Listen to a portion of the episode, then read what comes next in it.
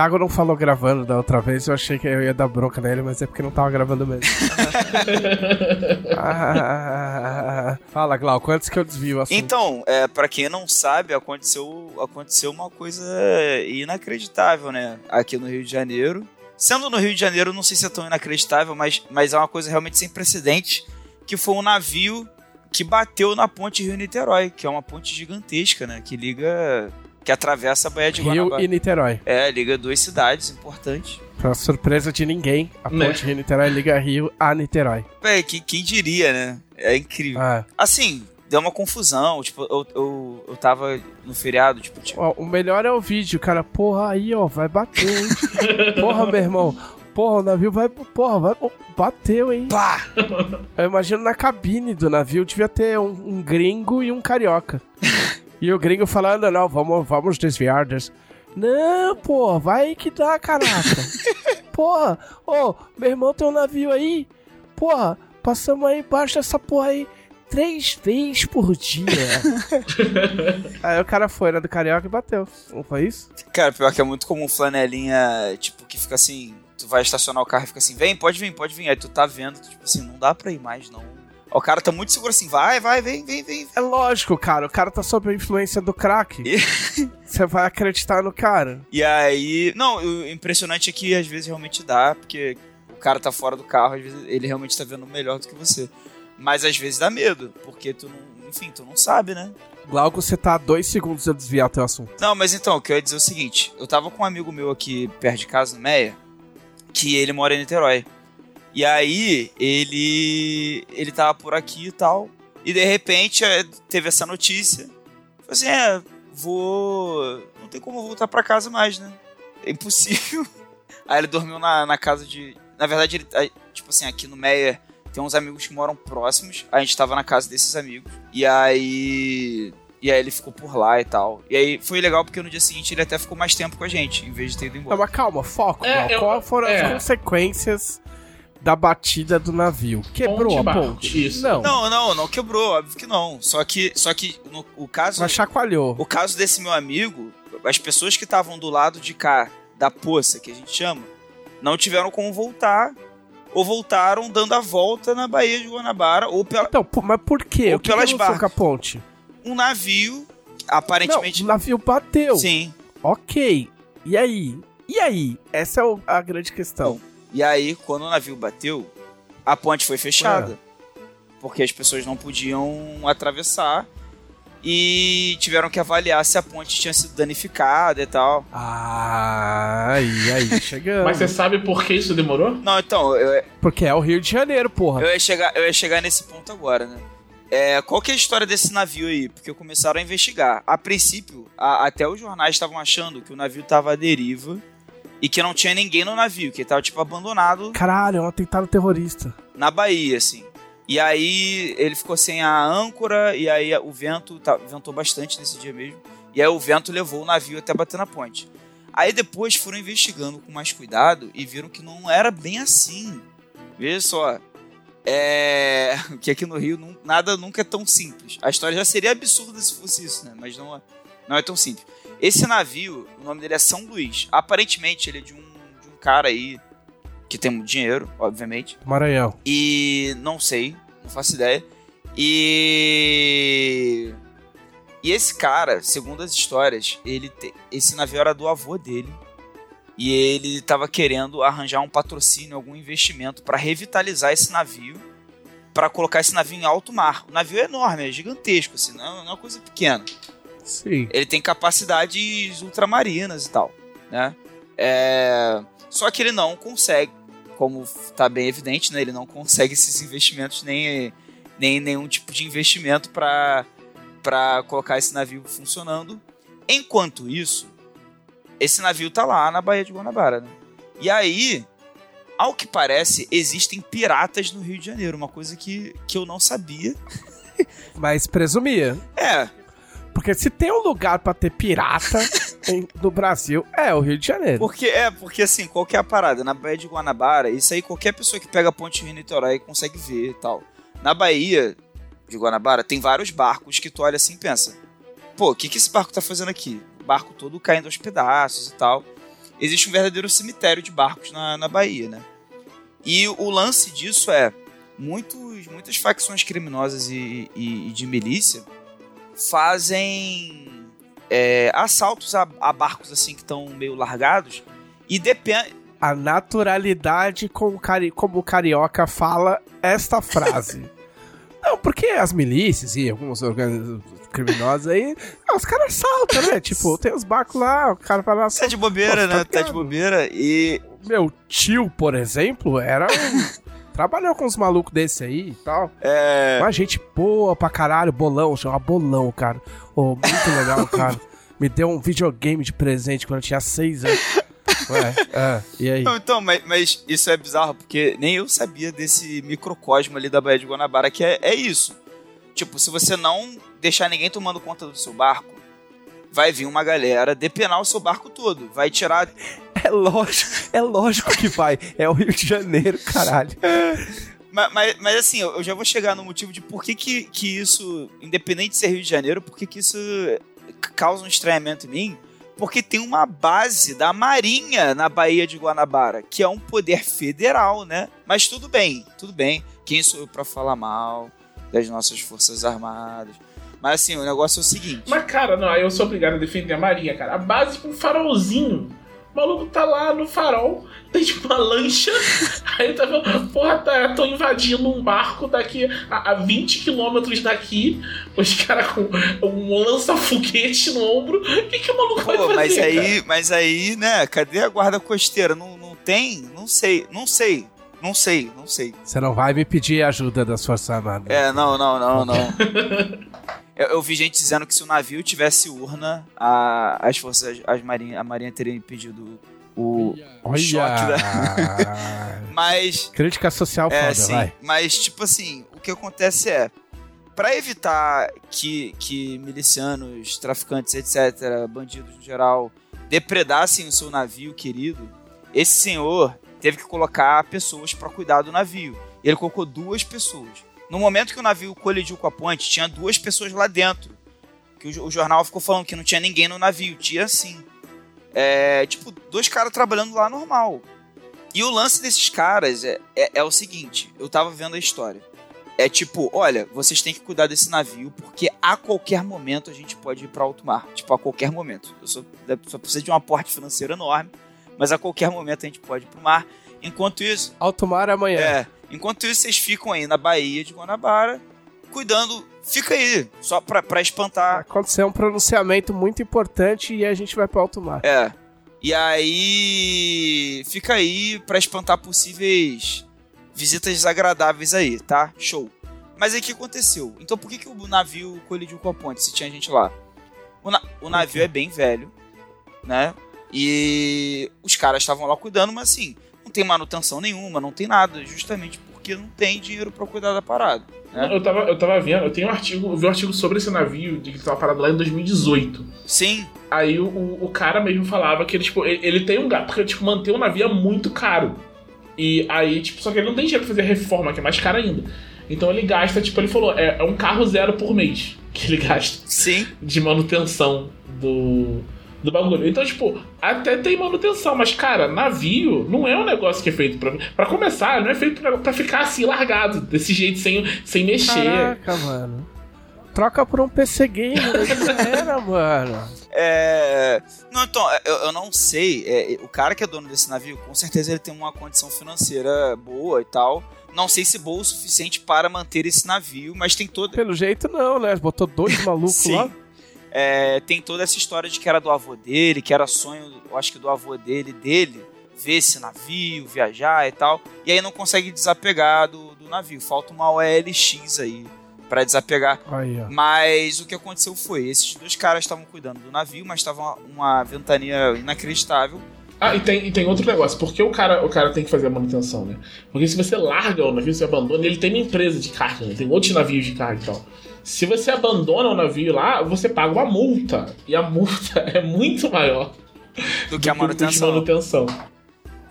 É, o que aconteceu? Resumindo bastante, a, a corrente da âncora, eu acho, arrebentou com o vento. O, o, navio estava ancorado, ele estava lá e tal, só que, enfim, sabe, sei lá, como é que tava o estado dessa âncora, ela arrebentou. E aí, e aí sim o navio A. A dele. ficou à deriva mesmo, ficou sem poder fazer nada. Aí tinha gente falando assim: ah, o navio tá vazio, por isso que ele bateu na ponte. Aí depois que viram que tinha gente lá, falaram assim: pô, os caras que estavam no navio não fizeram nada pra impedir? Porra. E aí já vieram a gente explicar: olha, a gente ligou pra marinha, ninguém atendeu. O outro cara. Nossa, ninguém atendeu, é foda, né? Aí, a o- Cê- não, deixa, deixa eu te falar uma coisa, assim. Eu, eu trabalhei com rádio operador. Sim, Tem uma regra de, de estação, de, de. Isso é uma regra mundial, isso não é uma regra brasileira, tá ligado? Chama de. lei internacional, né? Lei Internacional sobre Rádio GMDSS. Todo navio e toda é, estação marítima, tipo, qualquer farol, qualquer estação da marinha que tem perto, tem que ter um, um rádio VHF ou HF mantido no canal 16 24 horas por dia. E tem que ter alguém do lado desse rádio o tempo inteiro. Menos no Rio de Janeiro. Menos, aparentemente, nessa base da marinha. O cara tem que ligar. Pro cara ter que ligar, ele devia estar falando no rádio faz horas, tá ligado? É, então, vale perguntar se esse navio tinha rádio. Não, isso tem, cara, não tem, Tem como que não ter, tem que ter, Não né? tem como não ter. É. É, mas assim, porque, sei lá, dependendo da situação do navio, sei lá. Mas assim, foi tentado contato com a marinha mais uma vez. O dono do navio, que não estava no navio, ele foi avisado e ele tentou falar com a marinha e não conseguiu. Aí quando a porra do navio bateu na ponte, aí apareceram, né, tipo... E, né, tipo assim, a galera tava lá e... O que, que é aquilo ali na ponte? Aconteceu alguma coisa, né? Alguma coisa aconteceu. Aí foram lá ver e avaliaram a ponte.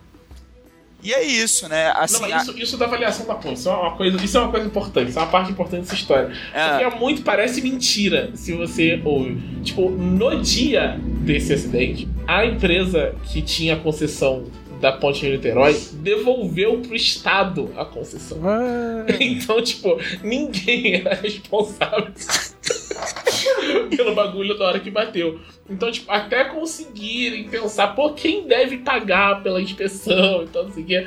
Foi um- isso, cara, isso é muito, tipo, não, não dá pra acreditar, tá ligado? No dia, no dia que o negócio ia bater, devido a concessão, e o Estado, o Estado assim, ah, depois a gente resolve isso, né? Por enquanto fica sem concessão. Nossa, é, meu, novembro. Daqui a pouco já é carnaval. Fecha essa porra aí, depois a gente conversa. Depois do, depois do Tá carnaval. louco. No carnaval a gente troca, sabe? Tipo, É, mano, quem que vai querer ir pra um lado pro outro aí? Cada um fica indo, cada um no seu lugar, tá tudo bem. Muito bom, muito bom. é, e aí, e aí foi isso. Teve uma galera que ficou presa em cima da ponte, porque mesmo quando ela. é, Mesmo ela interditada, não tinha como ir nem voltar, teve que ficar em cima da ponte esperando. Se fosse pra ponte cair, sei lá, é isso. É. Não tem um Homem-Aranha, um Thor. Não tem. É. É, o, tá, o Rio de Janeiro talvez esteja precisando disso, né? Não sei. Se bem, não, se bem que deixa pra lá. é, deixa eu falar. deixa pra lá. Quem é do Rio de Janeiro entende. Talvez. A gente não precisa disso, não. Deixa pra Tá bom, tá bom assim, deixa assim.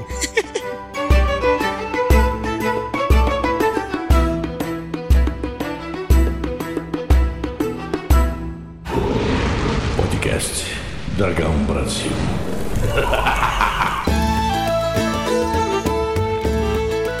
Olá, este é o podcast da Dragão Brasil, a maior revista de RPG e cultura nerd do país. E... Uh! Estamos aqui com Thiago Rosa. Saudações tricolores, pessoal. Olha aí. Olha, olha. Ó, ó. Teve algum, aconteceu alguma coisa? É, o Fluminense Nossa. foi bem, né? Ganhou na última rodada do campeonato. Foi, foi bem. É tipo assim, ah, foi bem. Ganhou na última rodada, foi bem, né? É que nem o. É que nem eu, eu não estava aqui no Rio Grande do Sul, mas disse que houve muita festa pelo Inter, que enfiou 3 a 0 no meu time na última rodada e garantiu o vice-campeonato. Olha só. Parabéns, hein? Aliás, Internacional de Porto Alegre. pensando- eu que grande pensando- feito. eu tava pensando, a gente vai ficar em primeiro porque o Palmeiras não vai perder, tá ligado? É, é tipo segundo, assim. ficar em segundo que o Palmeiras não vai perder, mas, né? Parabéns por ganhar, o, por ganhar de um time de ressaca, Inter. que grande fe- feito incrível. E ainda tem boatos dizendo que Mano Menezes vai pra seleção brasileira. Jesus. Sim. Estamos aqui com Glauco Lessa. Qual é? Ih, qual é, meu irmão? É isso? Qual é? Sim. É. Então tá. Então fica, fica assim, então. Então. Vamos direto às notícias! Notícias, Glauco Lessa.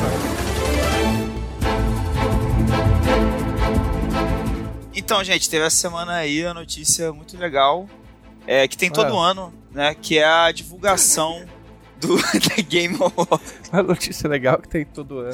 é, dos nomeados, né? Ao, ao prêmio e tal, do The Game Awards. É. Joguinho, joguinho Awards. É, e eu tô é, muito, por um lado surpreso, por um lado feliz, é, que o Stray, o jogo do gatinho, está entre os está entre os nomeados, dentre alguns aqui. Eu fiquei, enquanto o Glauco procurando, eu vou comentar os jogos de luta que foram de caras que é tipo. Eu fiquei, eu fiquei só triste, tá ligado? Porque mostra que os caras, tipo, eles não se deram muito ao trabalho, tá ligado? Melhor jogo de luta. É que tem, tipo, o melhor jogo de luta. Aí tem, tipo, King of Fighters 15, beleza. Justíssimo tá indicado. O DNF Duel, que, tipo, é um jogo legal, saiu esse ano, beleza, tá indicado. O Multiversus, que, tipo, já é, tipo, é meio discutível, tipo, talvez seja mais um party game. Todo mundo já Smash esqueceu. Brothers. Mas Smash Brothers É. tem campeonato de lutinha. Mas Mas é, é, naivo, né? o Multiversus Ah. é o Smash Bros da, da Warner, né? Acho que o Multiversus teve Ah. na última Yuga até. Mas enfim, aí o último é Sifu. Que não é um que jogo. é um Ah, jogo- não é um jogo de É luta. um jogo, é um jogo maneiro, mas é um jogo single player, tá ligado? De ritmo. Tipo, Ritmo de luta. eu fiquei muito de cara, eu fiquei tipo, brother. Não, é- o engraçado é que o Sifu ele tá no melhor jogo de ação, que eu acho que faz bastante sentido a categoria. Mas aí ele tá no jogo de luta, eu acho que só foi porque. Mas talvez porque a mecânica de luta seja muito, muito particular do É, jogo. não, ele tem um sistema de combate muito Aí os caras falaram, caralho, como é que nós faz pra premiar a mecânica de luta desses malucos sem colocar no bagulho de luta? Não tem, tá? Então vamos botar. Porque, tipo, o, o sistema de combate dele é muito bom. Mas aí, tipo, o prêmio não é tipo, o melhor sistema de combate. É o melhor jogo de luta. É. Então, o que é um jogo de luta? É um jogo de- que uma pessoa luta contra a outra ou um jogo que tem luta? Se for assim, fodeu, entende, né? Ah. A gente entende que em videogame, quando você fala fighting game, você tá falando um jogo entre dois jogadores. Mas é um jogo. Sim, é um jogo. Mas ou, se for é um jogo e você tá lutando. Tecnicamente. Mas é um jogador. Pô, mas se for assim, o, tá lutando. se for assim, o God of War é um jogo de luta, aí fodeu, né? Não, é um jogo que tem luta. É diferente. Tá, Ah. qual mais? Ah, é. Não, mas aí, ó. Eu posso levar isso muito longe. Vamos adiantar. Mas ó, É. do jogo do ano tem. É, Tchan, musiquinha, né? Não sei. É, a Plague Tale, Wrecking. Que eu não joguei. Joguei o primeiro, mas não terminei ainda. Eu joguei o primeiro só também. Elden Ring, que aí se o dela tivesse aqui, Ah. né? Ele ia falar. Dela, o dela já tá com. Meu. tu- Já É, tá ganhar, né? prometendo matar meio mundo se não ganhar. É isso aí, vai ganhar. O God, Quem o mais? God of War Ragnarok, que acabou de sair, mas já Acabou tá de aí. sair. Eu achei estranho ser indicado assim. Tipo, pegar. Tipo, entrar na premiação um jogo que saiu, tipo, uma semana antes. Ué, mas se os caras já jogaram, já, já, já terminou, tá valendo. É, sei lá, eu acho esquisito. Se o jogo é bom, O Horizon Forbidden West, o Stray e o Xenoblade Chronicles 3. jogo que sai no começo do ano sempre toma no cu, né? Porque, tipo, ninguém mais lembra direito se era tão legal assim. Aí já descobriram uns bugs. Aí, tipo, meu, já deu umas cagadas. Aí algum diretor já foi cancelado. Não, e, Aí e- sempre dá e- alguma não, e aí assim, o que vai acontecer é o Horizon Forbidden West com certeza vai perder pro Elden Ring. É, o Elden Ring vai ganhar tudo. É, tipo, da mesma forma que o Horizon perdeu pro Breath of the Wild em 2017. Que mais? Que categoria mais tem? Eu, eu gosto muito da eu gosto muito da decadência dos, dos jogos de esporte, porque tipo assim, é tipo jogos de esporte e corrida, tá ligado? Concorrentes, FIFA 13, Fórmula 1, tá ligado? Tipo, É tudo mesmo. É, deixa eu, deixa eu ver aqui, tem até, Madden. tem até aqui, ó, melhor jogo para a família, uma categoria. Ah. Mas aqui, ó, do jogo de esportes barra corrida, não é barra corrida? Sim, Esportes sim, barra corrida? tem. Falei? é, tá aqui assim, ó, é, Fórmula Deixa eu ver. 1 22, FIFA 23, Ok. NBA 23, Gran Turismo 7 e Oli Oli World, que eu nem sei o que, que é. Caraca, ainda tem. É, muito você ia isso. gostar desse olha olha World aí. É, vai ganhar.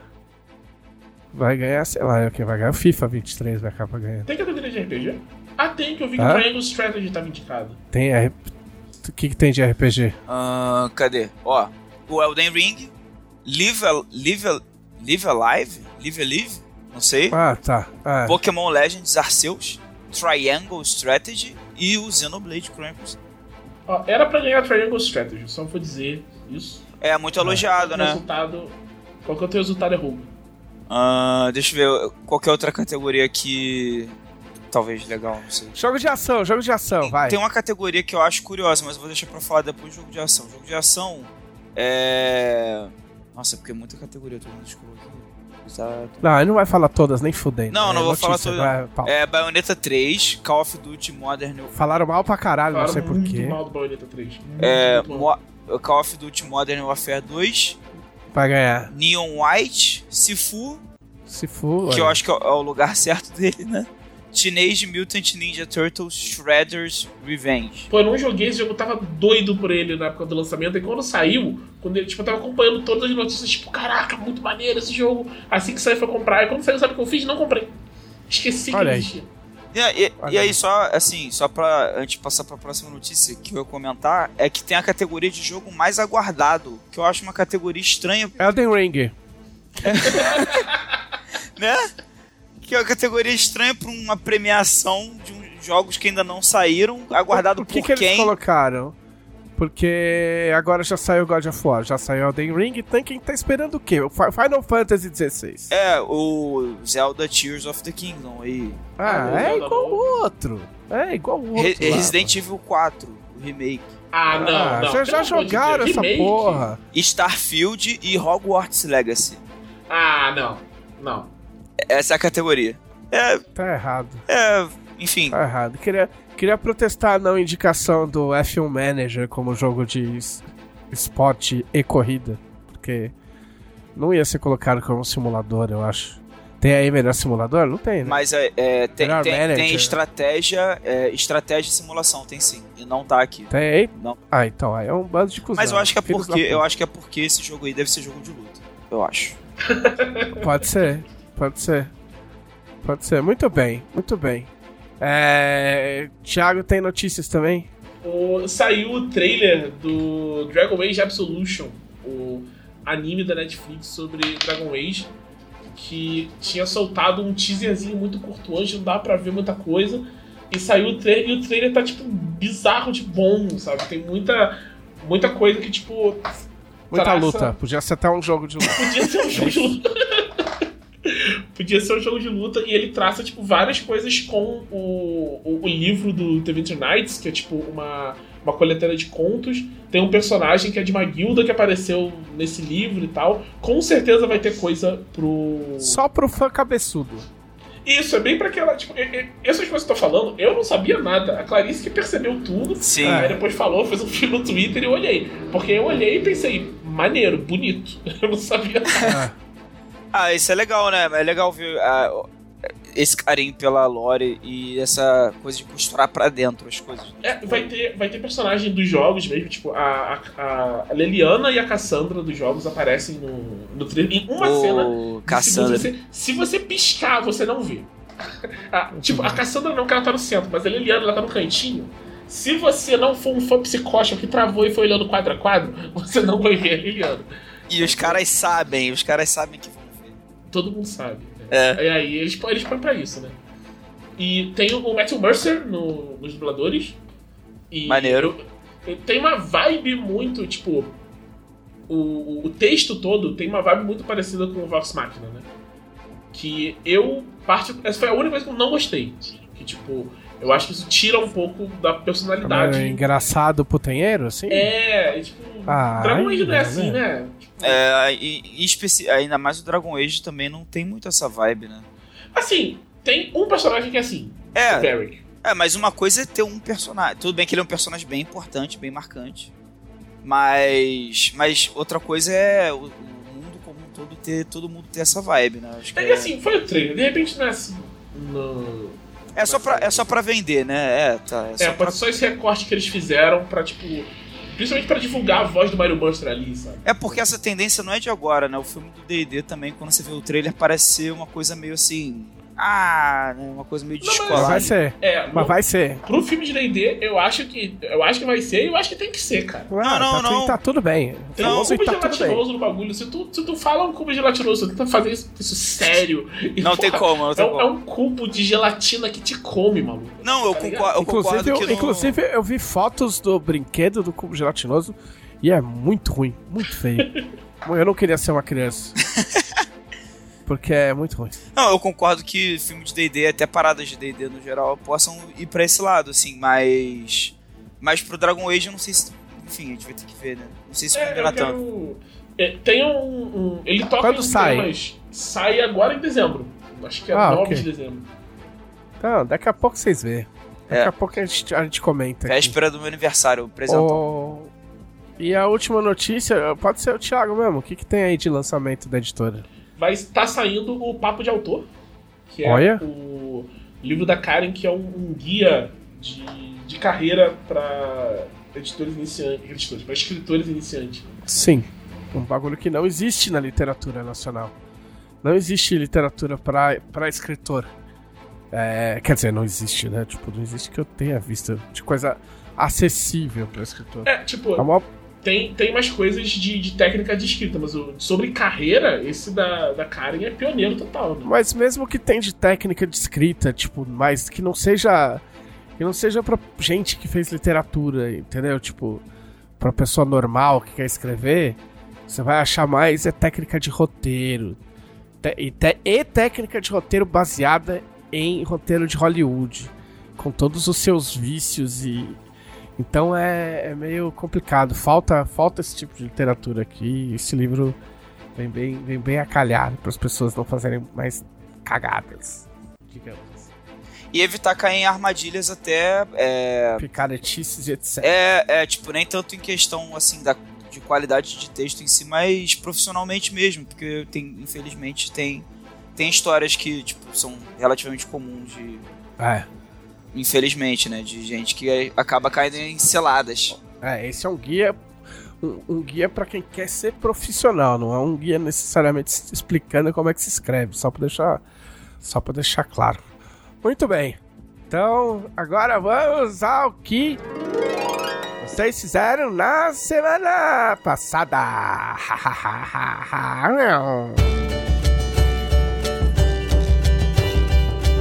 Eu falo primeiro, é eu, eu.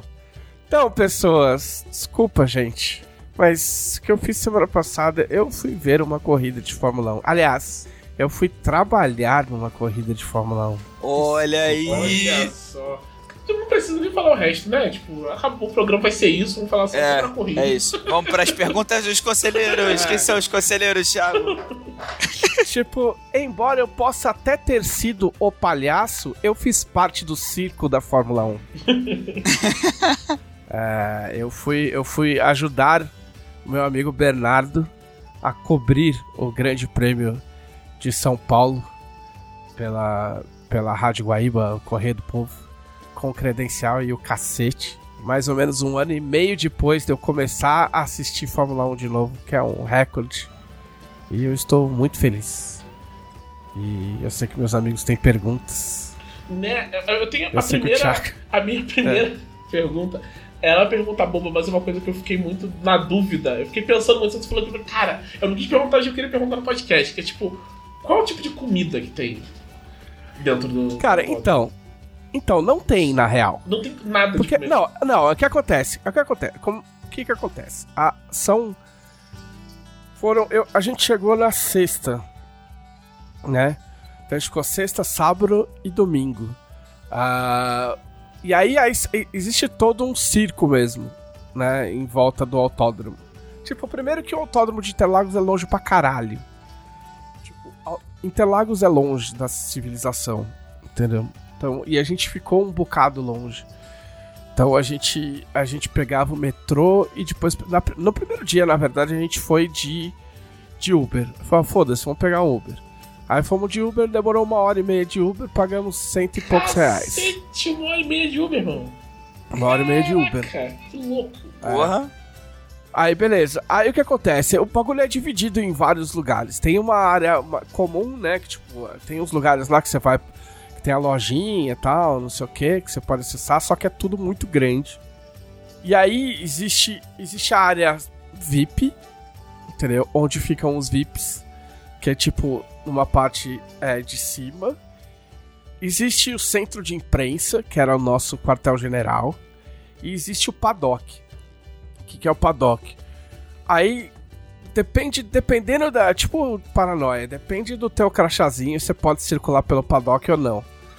Então a gente podia, é, obviamente, ir pro centro de imprensa. No centro de imprensa tinha uns lanchinhos que eu não comi. Porque é aquele, tipo aqueles micro lanches naturais com alguma coisa que com certeza era maionese. Mesmo que não tivesse escrito maionese. E eu não suporto maionese. Atenção, Thiago. Coca-Cola à vontade. Que, que... Não, mentira. Água à vontade. Coca-Cola à vontade. E aí é, um, aí é, um, é um, um, uma sala grande, né? Tipo, um, um, espaço grande. Do lado direito ficam os fotógrafos, do lado esquerdo ficam os jornalistas. E aí tem umas bancadas, o pessoal monta ali os seus notebooks. E tem várias, te vários, várias telas com transmissão do treino e tal, e com estatísticas e tudo mais, para você fazer o seu, seu trabalho. Não tem narração. Tem um, um poste de, de mastro de caixa de som que eles liberam, colocam os, o áudio das o áudio dos, das rádios, né, dos pilotos quando acontece alguma coisa importante. E lá no fundo do, da, de, dessa sala tem uma parte externa fechada por uma grade em que você pode ver a pista. Bem pertinho dessa, né, fica um pouco mais elevado, então bem pertinho se você olhar para baixo, passa a, a, a reta dos, do, dos boxes, né? A saída dos boxes. Então o carro passa bem pertinho dali. E de frente, você olhando, você vê a saída da reta, você não vê a reta, né? O, o... Porque Interlagos os caras largam, né? Tem a largada e aí tem uma curva à esquerda. Aí você fica. Essa área dá para esse começo dessa curva e pro S do Senna. Que é um lugar relativamente privilegiado para ver as coisas acontecerem, né? Então você fica ali, né, trabalhando e tal, batendo papo, etc. Aí quando você quer ver um pouco da corrida, ou do treino, etc. Aí você vai lá, vai lá na frente, aí dá uma espiada e tal, tira umas fotos, aí volta. Na parte de cima circulando tem algum, tinha alguns lugares que dava pra, pra ficar e que dava pra tirar foto. Aí ok, aí você sobe dois lances de escada que eu subi muitas vezes e tipo, me cansou muito. e, mas eram dois super lances de escada, porque tudo o Interlagos sobe. E aí tem uma entrada, né? Onde tem uns, uns totens e umas catracas. Ali, por ali, passa todo mundo que é importante. E você. Entendeu? Então, os pilotos para entrar tem que passar por lá e você também. Então você mostra a credencial. Eu vou mostrar a credencial para meus amigos, porque é meu troféu, vocês não vão poder ver. Mas aí você mostra a credencial. Aí, Maneiro, tipo, bonito. É. Aí você, tipo, bota a credencial assim, aparece tua foto gigante. Que é pra ninguém. Pra, pra ficar claro que você não vai poder emprestar sua credencial pro seu amiguinho pra ele entrar lá. E aí você entra. Inclusive, num dos dias. É, quando a gente tava chegando em Interlagos, começou a ter uma confusão, bababá. Aí tava entrando o piloto, tava entrando o, o Pierre Gasly da, da, da AlphaTauri. A gente passou no, no Media Center e tal, falou, ah, vamos subir, ah, vamos ver o que tem no paddock, vamos. Quando a gente tava chegando na parte das catracas, colou um carro e começou um movimento muito forte. A gente falou, não, vamos esperar, vamos ver quem é que, tá, quem é que vai sair. Aí quem que sai? Luiz Hamilton. Olha só, um Tipo, Grande Luiz Hamilton. A patrão. dois passos da minha pessoa. Entendeu? Aí ele passou, usou a catraca. Caraca. E E tipo, tipo, caralho, porque eu achei que. eu- Você fica na espera. Não é, é uma bobeira, mas você fica numa de tipo, caralho, quais pilotos será que a gente vai ver, né? E aí te logo de cara, tipo, já. J- já viu. já viu quem, quem importava, né? E aí você entra no paddock. Aí o paddock, o que acontece? Em termos de comida, eles fizeram um negócio legal. Eles montaram um... Imagine, imagina um boteco brasileiro na gringa. Entendeu? Eles montaram um boteco, um boteco, porque também tinha um lance que era 50 anos de Interlagos. Então eles decoraram esse lugar com... É um lugar é, é, metade aberto. É, eles decoraram esse lugar com fotos de acontecimentos em Interlagos e tal. E aí tinha música ao vivo, ruim, porque eu não gosto de música brasileira, então pra mim era tudo péssimo, embora os, os artistas fossem muito bons, né, em suas vocações, o problema é que o repertório que não ajuda. Mas os gringos curtem. E aí, tipo assim, tudo com, meu, os, Mas, os tipo, pegadores... Tipo uma bossa nova, então, né? Que gringo adora bossa É, sim, lógico, óbvio. Bossa nova, um sambinha, quando você dava um pouco mais de sorte e tal. E aí umas mesas espalhadas, e aí eles colocavam uns petiscos lá. Então tinha tinha um mexido ali que eu não sei se era de siri, se era de camarão, mas era muito bom. Tinha uns bolinhos de, de carne seca muito bons. Nossa. Aí, ó, o que é mais legal, tinha lá umas trouxinhas de frios, tá ligado? Com uns- umas pétalazinhas de flor em cima. Mas sabe o que que era? Mortadela. Ah, não. Era mortadela. entendeu? Era mortadela. Pra gente, mortadela é- não é nada, pro gringo é exótico. Então This tinha lá. Brasil. É, Pô, era, era mortadela. Aí tinha mortadela, tinha uns outros frios lá. que mais que tinha? É, uns pastelzinhos e tal. E aí isso ia se renovando durante o dia. E aí o que tinha pra comer era isso aí. Entendeu? Aí. E. E. Thiago Rosa. Coca à vontade. Coca à vontade. Coca-Cola pra sempre. É. E- Coca-Cola pra sempre. É, tinha Coca. Eu acho que tinha Heineken Zero, porque a Heineken patrocina o evento, mas eu acabei não tomando nenhuma. Né? Tipo, é psicológico, né? Você fala, porra, tô trabalhando, não posso tomar cerveja, Mesmo mas é zero. É. é, você fala, pô, quem vai tomar cerveja, tu, meu, 10 horas da manhã, mas é zero. É, mas a Heineken, pra quem, pra quem não bebe ou pra quem parou de beber e tem vontade de tomar cerveja, é, sem brincadeira, a Heineken Zero é muito boa. É, dá pra- e é bom porque quando você não bebe mais pelo álcool, você toma uma e tá tudo bem. E aí você para e vai tomar Sim. outra coisa, vai tomar água. Né? Tinha água, né? Numa. numa. Não sei se é A9, eu não sei se qual era a marca. Mas aqueles vinha, na- vinha naquela embalagem de Tetra Pak, tipo de leite, pra diminuir a, a, a emissão de plásticos. Porque a Fórmula 1 tá com todo um, um rolê. Um rolê ecológico até 2030 de, de, de zerar. é, é, é, enfim, essas coisas e tal. Ah, então o que tinha pra comer era isso. Só que de princípio ninguém sabia o que, que era ali. Entendeu? Se era só sair pegando. Aí a gente foi lá e perguntou: ah, como é que faz? O cara falou: é só pedir. Ah, ah, então tá bom, então é aqui que a gente vai comer. E aí você vê que no decorrer dos dias as pessoas começaram a ir se tocando que podia entrar lá e comer de graça, tá ligado? E aí você começa a ver pessoas das equipes vindo comer de graça, entendeu? Porque o que acontece? O paddock, ele é como se fosse. Pensa, pensa como se fosse um. Uma. Não uma avenida, mas, mas uma passagem, assim, tipo, uma passagem grande. E aí de um lado fica a bunda dos boxes.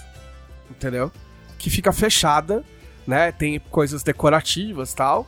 E aí tem uma entrada normalmente guardada por um funcionário que se você se enfiar ali no meio, você vai parar nos boxes. Então, um lado dessa, dessa, dessa pequena via é, é a bunda dos boxes, vai enfileirando uma, um- uma equipe atrás da outra. E do lado direito é, fica as equipes, fica os eu, eu acho que chama Hospitality Centers, que é onde as equipes recebem os convidados, onde os pilotos têm o, o, o cantinho deles lá fechado, entendeu? Onde fica os equipamentos, o capacete, essas coisas. E ali é que fica a galera, entendeu? Então parte do nosso trabalho era ficar andando ali pra ver quem aparecia, pra ver se rolava alguma pauta, alguma entrevista, ou só ver os caras mesmo. Então logo de cara, no primeiro dia, a gente tava ali, tipo, pensando se comia uma mortadela ou não, eu vi o Sebastian Vettel. E o Sebastian Vettel estava lá parado e de repente ele saiu correndo pra ir ao banheiro. E eu falei pro, pro Bernardo, falei, Bernardo, se eu correr agora, eu vou mijar junto com o Vettel, cara. Mas infelizmente, como todo piloto, ele foi muito rápido, não deu tempo de eu resolver. Porque eu não Se ia falar decidir, nada, eu só ia mijar e falar, caralho, eu mijei do lado do Vettel. Tá ligado? Ia ser louco. O Beto comendo a mortadelinha. É, então, é, é então, aí o que acontece? Nesses hospi- hospitality centers, aí eles servem coisas pros convidados, entendeu? Então, por exemplo, acho que não foi no. Não lembro se foi no da Haas, que eu vi a galera comendo um ravioli, blá blá blá, entendeu? Então lá dentro aí eles têm também Coca-Cola à vontade, mas é só para quem eles querem dar a Coca-Cola. E, e as refeições tal, e umas, umas comidinhas. E, e a, aí a galera fica passando ali, entendeu? Então você cruza com pilotos, tipo, sei lá, você tá andando, aí passa um cara, entendeu? Passa, sei lá. O, Val, o Valtteri Bottas, por exemplo, que é o ex-companheiro do, do, do Hamilton, a gente tem quase uma relação, porque a gente se trombou literalmente três vezes. numa, das, numa das vezes, antes da corrida sprint, o Bernardo salvou o Bottas. Porque eu tava com a minha câmera e eu ia virar e ia bater no Bottas. E o Bottas tava com um cafezinho. Nossa. Ia ocorrer um acidente com o Valtteri Bottas. Aí meu, meu amigo me segurou. E eu acabei encontrando com o Bottas mais umas duas vezes. Mas é basicamente isso, assim. É, os famosos também passam por ali, tipo, sei lá, Luciano Huck, a gente viu, Pedro Scooby, tá ligado? Pessoas... Tem, tem um pessoal que eu entendo ser convidado pra esse bagulho, mas tipo, convido Pedro Scooby pra ver Fórmula 1, tá ligado? Aí é o empresário que arruma o esquema, né? Porque aí, aí esse é. cara, esse cara, ele tem o, ele tem o passe VIP lá pra cima, que é onde fica rolando a baladinha, entendeu? Ah, Rola uns brinde. É, tipo, na, em cima do paddock, em cima de onde é o paddock e os boxes, fica, fica essa área VIP VIP. Entendeu? Então quem tá nessa área lá de cima, ela pode ficar no parapeito olhando o paddock lá em cima. Então tem gente que só tem o passe lá pra lá. Então essa galera não pode descer. Mas tem gente que tem passe para tudo. Então o cara pode ir lá na baladinha, depois o cara desce, vem ver os pilotos, troca ideia com quem quiser trocar ideia, entendeu? Então a galera fica circulando porque é um point que o pessoal fica. Ali fica. Fica os, os, os, os jornalistas, né? Então o empresário que quer botar o cara para aparecer, tipo, bota ele ali, saca?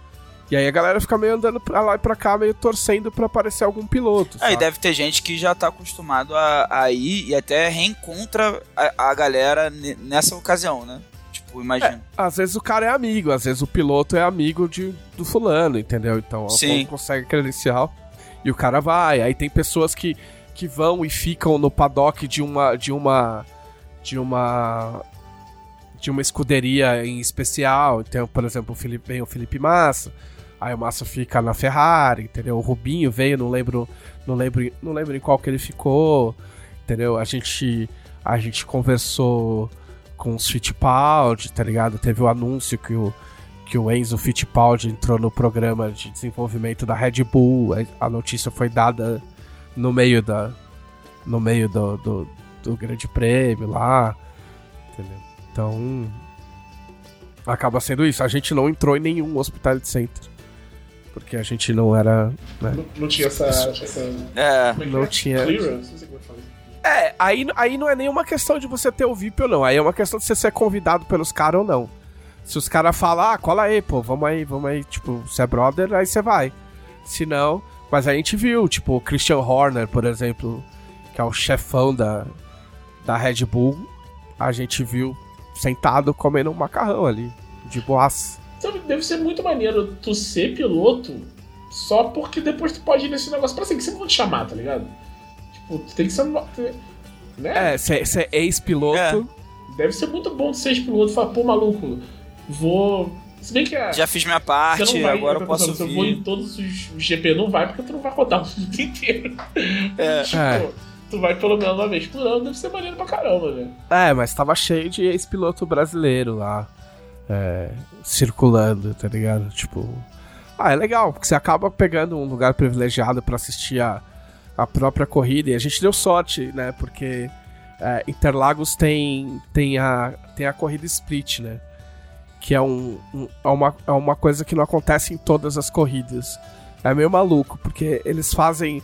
Eles fazem a classific... Eles fazem o treino e aí eles fazem uma classificatória para ver quem vai largar primeiro no split. Aí o split é uma meia corrida, tipo, é, é 20 e poucas voltas.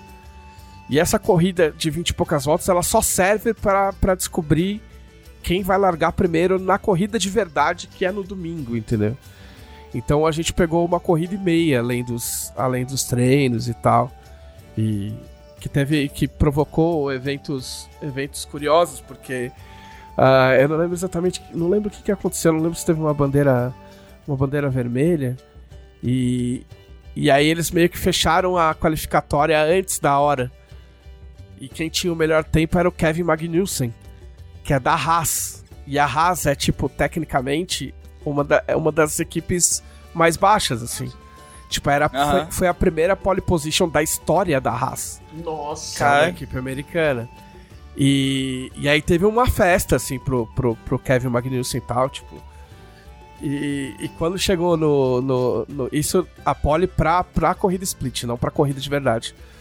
E aí, antes da corrida split, a torcida tava gritando o nome do Kevin Magnussen em rimas bizarras, tá ligado? E aí, coitado, ele correu a, a, corrida split, acabou, né, caindo pro lugar em que a, a Haas costuma ficar, tipo, oitavo, tal, meio do grid. E, e, rolou um lance engraçado que tinha na nossa frente, no, na nossa bancada, né, do, no, no, no, no, mídia, no do centro de mídia e tal, do nosso lado esquerdo tinha um, um, pessoal do Estadão. E aí, do resto da mesa, eram os gringos, que um cara, eu sei lá se era alemão, mas pra mim eles falam tudo meio igual né? Porque, tipo, generalizar europeu não é preconceito. E aí. e bem na nossa frente tinha um cara altão. Eu sempre esqueço da onde é o Magnussen, se ele é norueguês ou dinamarquês. Mas enfim, tinha esse cara e ele tava desde a sexta-feira. Quando chegou na corrida, na, na, corrida de verdade, o Magnussen bateu logo no comecinho da corrida. Nossa. O, o Ricardo da, da, da McLaren bateu nele e ele saiu da corrida. Tipo assim, sei lá, na terceira volta. Assim que ele saiu da corrida, esse jornalista começou a bufar. Ele pegou as coisas dele, tipo, desligou todas as coisas.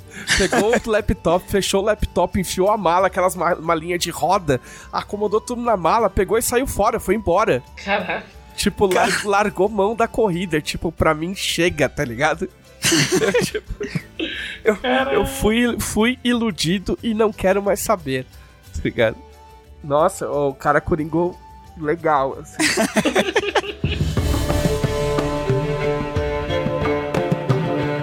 Quem ganhou? O George Russell ganhou. A gente teve uma sorte. É, foi, foi, foi uma dobradinha da Mercedes. Ganhou o George Russell. Em segundo ficou o Hamilton, nosso Luiz Hamilton, né? É, poderia ter um resultado melhor se não fosse quem? Max Verstappen. Você oh. viu, você viu ele de perto em algum momento? Vi. É, não, então, o que aconteceu na corrida, o, o, o, Max, o Max e o Lewis não, não se, né, não se, não se bicam literalmente. Sim. E aí, tipo, aí teve uma curva, teve uma curva que um resolveu não sair, o outro falou que não ia sair também, e o, o Verstappen estava errado e o Verstappen tocou no, no, no Hamilton, to, tirou um tequinho do assoalho do carro, que não, é o não foi o suficiente para tirar ele da corrida, mas foi o suficiente para atrapalhar o suficiente para ele não chegar no, no na, na, briga pelo primeiro lugar. E o, o, o Verstappen tomou uma penalidade de 5 segundos. E ainda depois tirou onda, porque na entrevista final ele falou assim: é, para mim Tipo, ah, eu resolvi. Eu entrei e, e achei que não devia sair dali. E para mim custou 5 segundos e para ele custou a corrida, então tá tudo bem. Nossa! Cara, que. Por, porque ele é cuzão assim. Ah, o que, que você tinha perguntado, Louco? Não, se tu viu ele de perto. Então, eu vi, cara. Eu, na verdade, assim. No começo você fica, caralho, porra, viu o Hamilton, caralho, viu o Vettel, porra, que sorte. Mas aos pouquinhos você vai vendo todo mundo entendeu? Com uma é... certa frequência, assim? Com ah, uma, uma, é... uma, certa quantidade de vezes? É, é, tipo assim, por exemplo, o Tsunoda, que é, que é o piloto japonês da AlphaTauri, que parece uma criança, que ele deve ter 1,60m, a gente viu ele umas, sei lá, umas 3, 4 vezes. É porque eles estão, sem trocadilhos à parte, eles estão sempre correndo. Então vira e mexe, tipo, você tá de bobeira, passa um, passa um cara correndo. Aí você fala, olha não, fulano. Ah, fulano. tá ligado? E tipo, é bem nesse esquema. Um ou outro a gente viu sentado. Por exemplo, o Fernando Alonso, que é o ídolo do, do, do, meu amigo Bernardo, ele tava uma hora lá, ele tava sentado de boa, assim, na, na parte de fora do, do Hospitality Center da, da Alpine, lá de, de perna cruzada, lá de boa.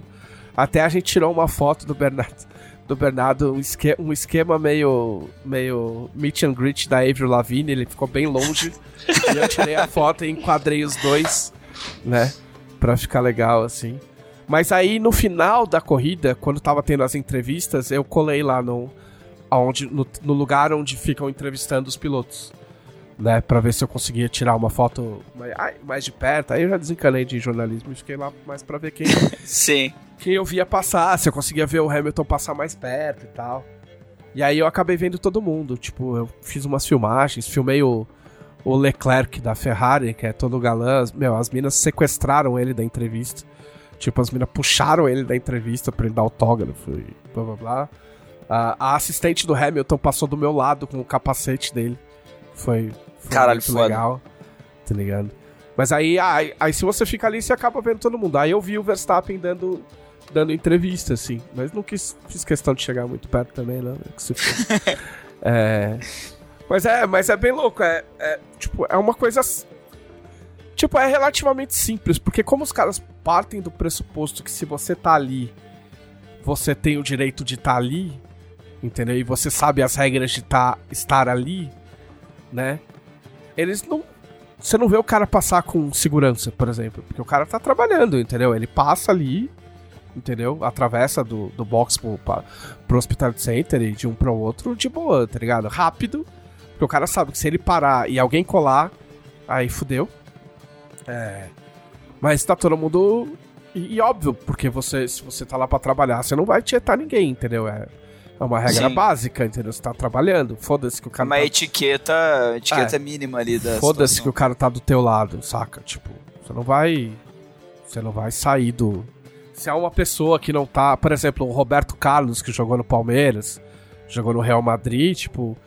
Eu tive a chance de, sei lá, pegar um autógrafo, tirar uma foto, mas é. O cara tava passando e a galera, assim, tipo, parando, sabe assim? E eu não gosto dessas coisas, tá ligado? Tipo, Né, não eu, gosto eu, de. eu, eu penso, eu penso igual, assim, tipo, você ficar. Sabe, se vai incomodar, se eu sinto que vai incomodar, eu não, não consigo. É- é que, tipo fazer. É, Eu entendo que a pessoa entende que de certa forma ela tá ali e ela tá sujeita a isso, mas ela não necessariamente está ali para isso. Então, É. tipo, a pessoa está tentando andar, então ela sabe que é o, é o ônus de ser famoso, então ela tira as fotos, mas se ela pudesse andar mais quatro passos sem, encher- sem ninguém encher o saco, ela acharia melhor, eu acho. Então É, eu não pessoas- consigo.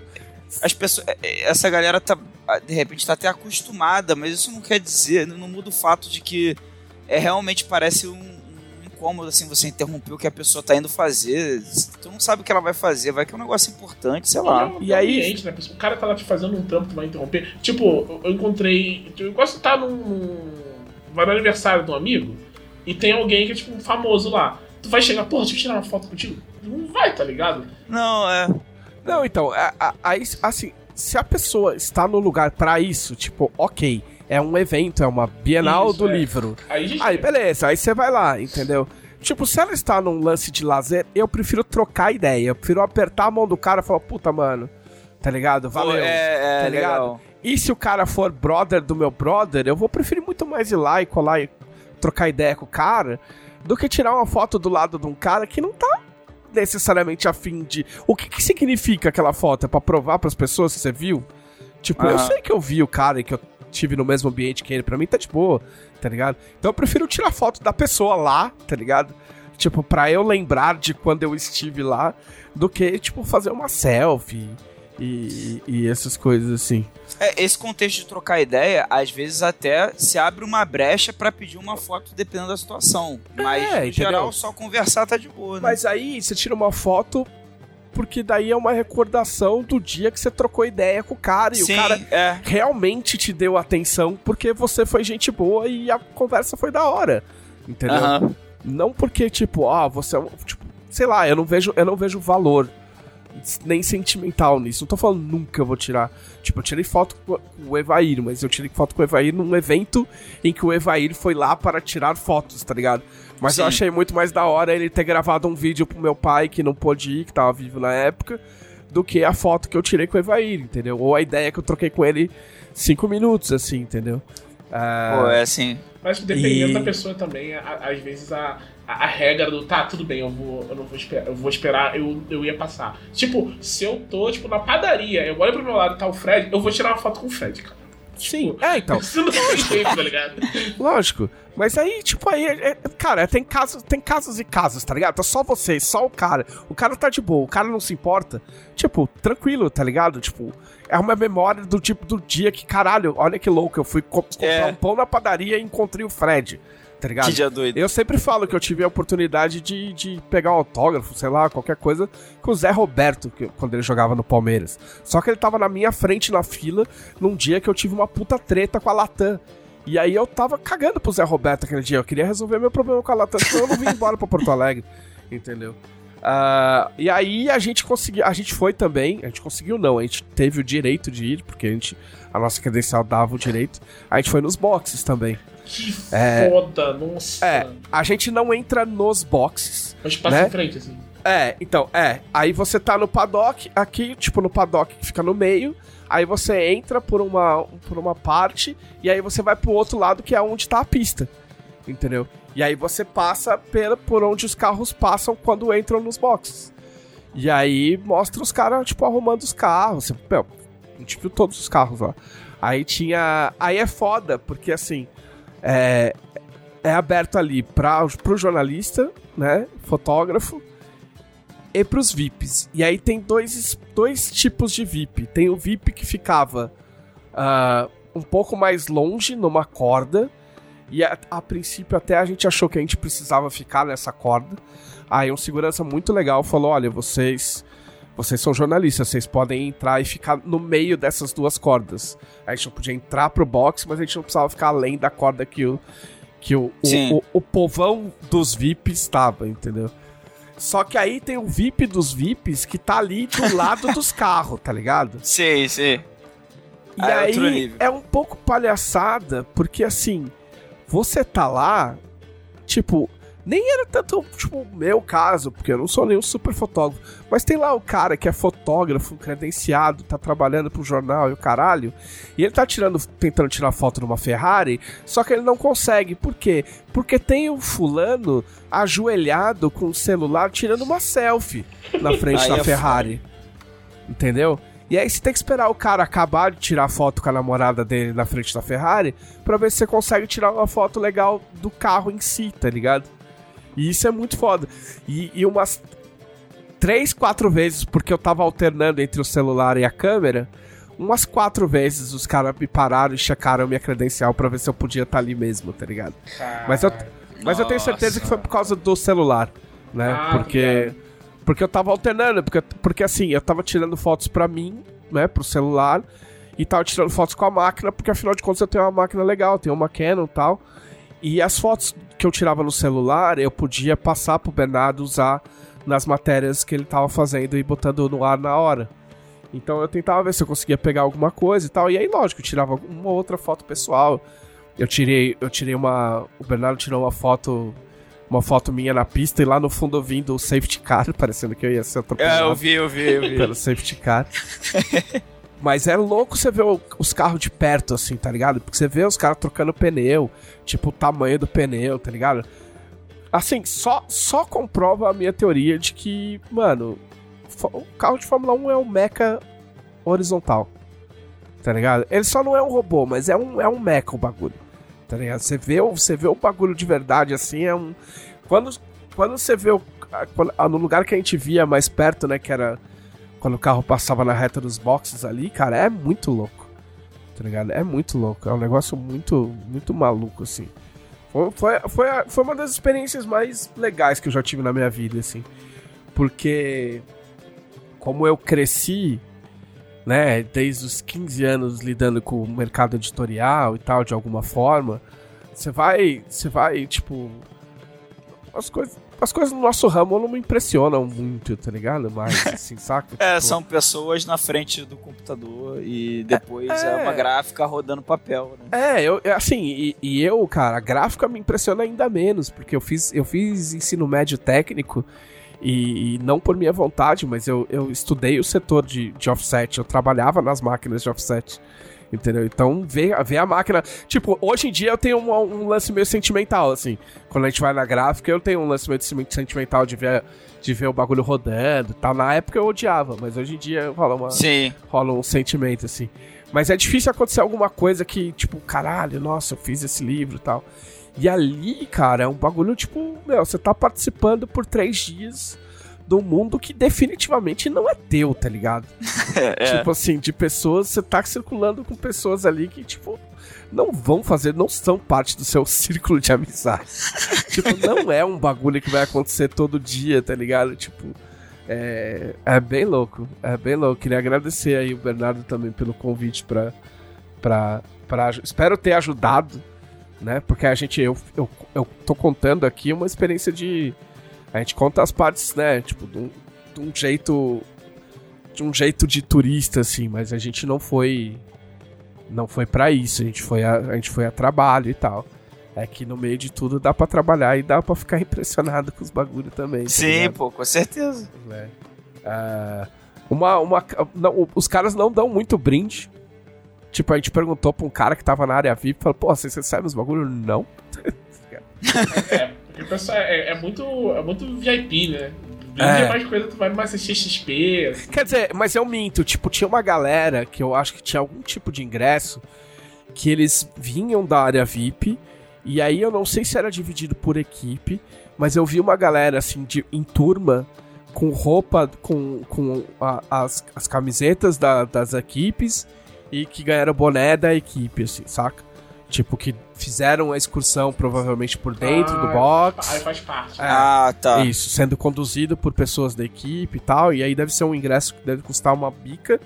Que se bobear deve valer a pena porque a- os, os itens de merchandising são absurdamente caros. Tipo assim, uma camisa. Porque assim.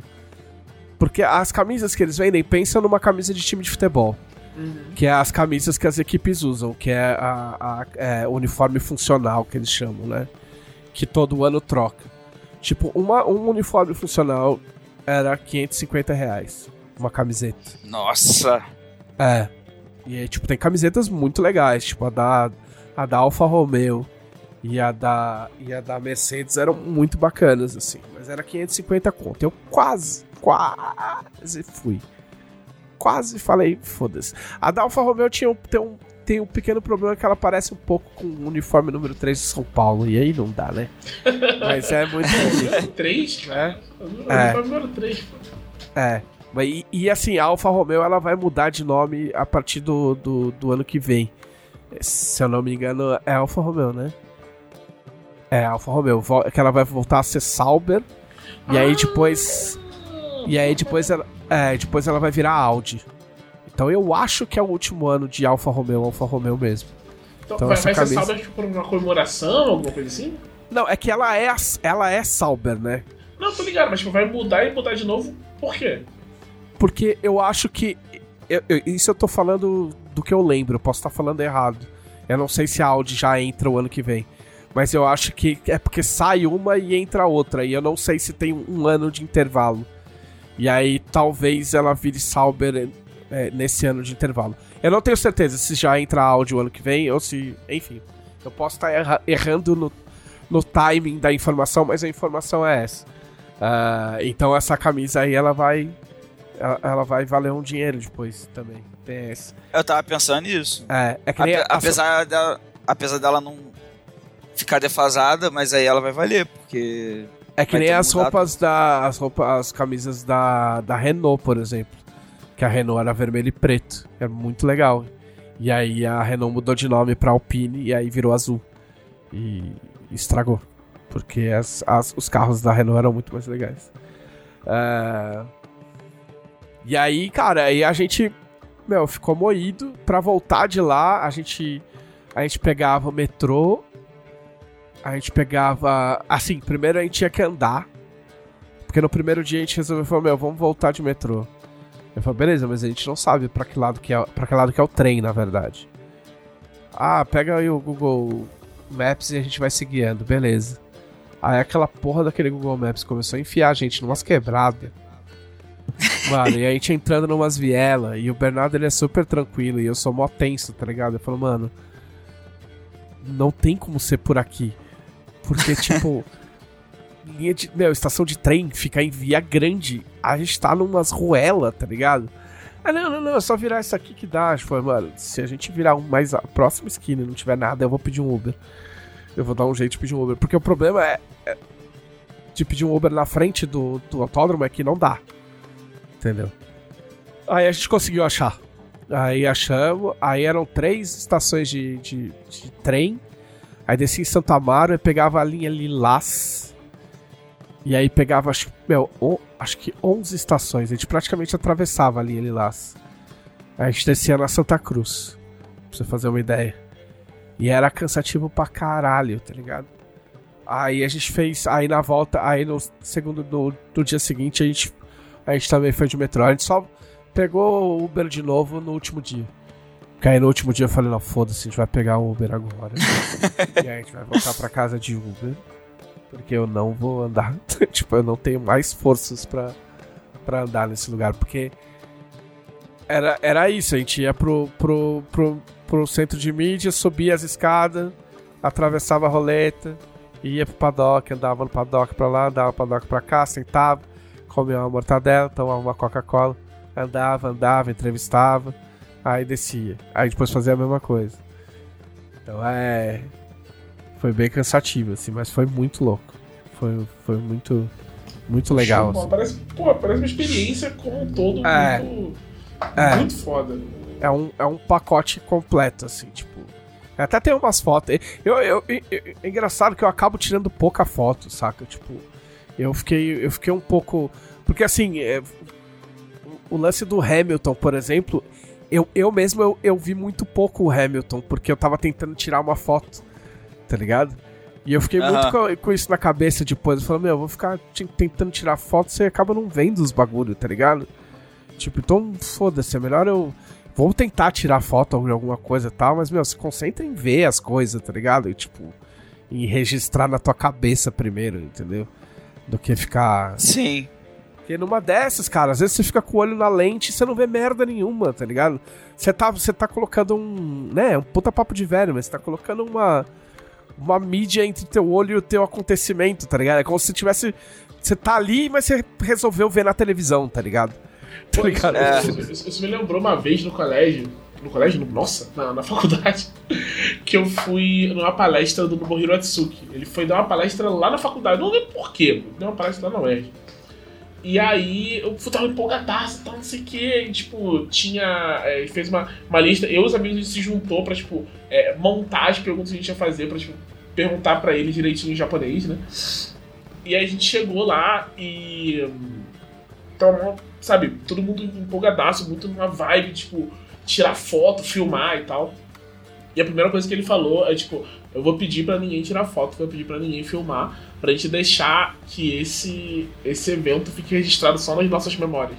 E ele falou de um jeito muito, tipo, ele não tava, tipo, puto, falando, tipo, guarda tua câmera aí, sabe? Ele tava só, tipo, vamos deixar isso aqui ser especial. E de um jeito que pareceu tão sincero, sabe? Tipo, uh pô, tá bom, não vou gravar nada, não, sabe? Sim, é, porque foi, foi engraçado, porque eu tenho filmagem dos carros é, dali da, daquela parte aberta lá do, do, do, do centro de mídia e tal. E, e aí eu, tipo, eu filmei várias vezes, e beleza, eu acho legal guardar também, tipo. Mas eu, eu, eu olhei assim na tela e falei, cara, mas assim. Essa filmagem que eu fiz, tá ligado? Tipo, podia ser a filmagem de qualquer câmera da televisão, tá ligado? Sim. Tipo... Agora, o que tu vai ver com seus olhos é. É, tipo, e se eu é ficar olhando, tá ligado? É. Tipo, você registra uma vez e depois você. Você olha o bagulho, tá ligado? Tipo, você, porque você vai notar outras coisas enquanto você tá. Enquanto você tá olhando, saca? Você vê o capacete do cara quando o cara passa, no, sabe? Tipo, é, é. Eu acho que tem que registrar. Tipo, ainda mais a gente que tem memória de bosta. Tipo, eu acho. Eu acho muito justo você guardar a recordação, tá ligado? Mas você não precisa fazer isso com tudo o tempo todo, saca? Aham. Uhum. É, eu, eu acho que é, é, registrar é até bom pra não só recordar assim numa questão assim se a memória falhar, Mas é tipo essa possibilidade de você ver a mesma coisa por um outro ângulo, né? Porque você pegar uma foto e olhar para ela, é, você às vezes lembra de uma coisa que você não lembraria se fosse só sua memória, ou você vê a situação por um ângulo diferente mesmo, que tipo, caramba, na hora que eu tirei essa foto, olha aqui, tipo, tu vê no fundo da foto um negócio engraçado. É, uma, né, coi- que uma tu- coisa que eu fiz é, foi gravar na sexta, na- no domingo, tipo, até tava, não tava nem tão, tão cheio assim. É, então não tem grandes coisas pra se ver, não tem. Para não falar que não tem ninguém famoso na filmagem, tem o Walter Bottas passando bem no cantinho assim. É, mas eu filmei, o- tipo, eu caminhei do começo do paddock até o fim do paddock e filmei, tá ligado? Tipo, pra, Aham. pra, pra relem- relembrar a sensação de, O de trajeto, andar, né? É, de andar pelo paddock. E aí, eu, uma, pra terminar, uma coisa que é muito louco é. Eu subi assim, tipo, eu já tinha visto assisti isso assistindo a, a, a F1 TV, né? Tipo, acabou a corrida, os caras já começam a desmontar tudo. Tá ligado? E aí, quando você tá assistindo as entre... vendo o pessoal dando entrevista, cara, os caras já estão passando com os bagulho, com os containers, com os pneus, tipo, e o bagulho se desmancha, tudo aquilo que você viu, o bagulho se desmancha de um jeito muito rápido, tá ligado? Até por isso que os caras fa- falam que, né, o Galvão muito, falava muito isso do circo da Fórmula 1. Mas é isso mesmo, porque acabou o espetáculo, os caras tiram, tiram as lonas e o caralho, Sim. tipo, meu, e aquilo vira um, um espaço vazio, assim. Ah, e aí no final, né, tipo, pessoas que. Pessoas da plateia, a gente acabou ficando bastante depois, né, pra, pra gravar um podcast e tal. E. E aí o pessoal da plateia, não sei, eu não sei de qual, de qual área é, o pessoal. É que o pessoal é liberado pra invadir a pista na hora do pódio, né? E aí a galera foi ficando lá e andando pela pista, né? Tipo, o pessoal aproveita. E aí uma galera que tinha gritado certas palavras de ordem na arquibancada é, tava tentando roubar os, as placas de publicidade, as placas de sinalização, tentando levar embora pra casa, né? Então, tipo, não interessa quanto o cara tenha no bolso, entendeu? Tipo, o cara sempre É. vai ter um. Né? Às vezes até quando tem dinheiro demais no bolso. E- embora, embora eu não saiba, eu não sei exatamente o preço dos ingressos, os ingressos são caros, mas. Eu Tipo, lembro que eu tinha olhado uma vez, uma vez a gente tava falando sobre isso no, no- no podcast, eu fui olhar quanto era. Eu acho que tinha olhado justamente o preço pra, pra aqui. E o, o, o mais barato do mais barato que tinha era tipo 3 contos. É, mas, mas assim, mas essa ideia. É, mas assim, pensa bem. É, é que essa ideia de que ah, só rico vai assistir a Fórmula 1 não é verdade. Entendeu? É, porque, óbvio, é, por exemplo, 3 mil reais é, é bastante dinheiro. Mas você pensa, é pra um espetáculo no final do ano, entendeu? É, Então, obviamente, uma pessoa sem grana e com dificuldades financeiras ou com outras prioridades, tipo, ela não vai conseguir, entendeu? E assim, o ingresso pra, pra, pro próximo GP tá vendendo agora, se já não acabou. Entendeu? Então, é um lance que é aquilo, tipo, é, é tipo CXP, né? Tipo, quem vai na CXP É. pra, tipo, comprar coisa, junta dinheiro. E leva lá um dinheiro de- dessa faixa aí. Tem todo uma- um planejamento pra pessoa É, ir, né? então o que, eu- o que eu digo é assim, é no sentido de, de, de, de, tipo, encarar o que as pessoas fazem, os erros que as pessoas cometem, as coisas que as pessoas falam. Tipo, como se, ah, é, é tudo ali é rico. Não é. Tem muita gente ali que adoraria ser, mas não é, entendeu? Tipo, aproveita a Fórmula 1 pra dar uma fingidinha de que é, mas não é, entendeu? Tipo, rico mesmo é os caras que estavam em cima do paddock ali, entendeu? Com os crachazinhos VIP. Esses aí tem dinheiro entendeu? Mas a galera da arquibancada, nem todo mundo, entendeu? Então tem que, tem que apontar, apontar o dedo, o dedo direito. Né? Vamos ver, quem sabe, quem sabe ano que vem de novo, de, vamos de novo. Eu, eu e Walter e Bottas nos enfrentaremos novamente. Tudo bem, vocês podem fazer o que vocês quiserem com o tempo de vocês.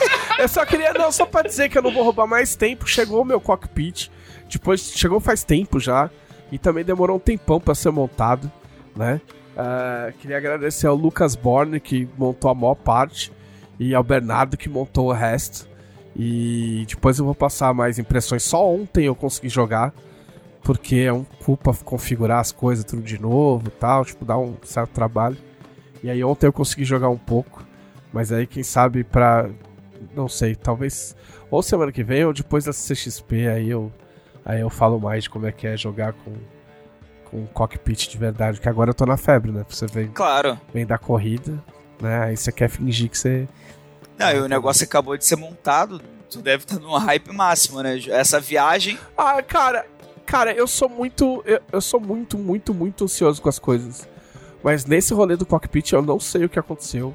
Mas eu fui o cara mais paciente do mundo.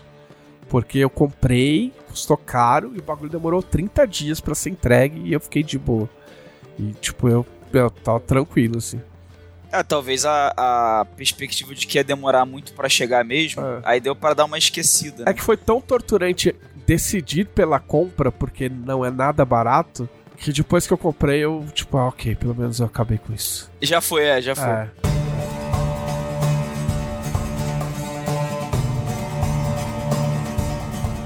Eu fui no sábado, foi no sábado, eu fui na feira de livros da USP, que foi a primeira Ah. vez que eu fui na USP, inclusive.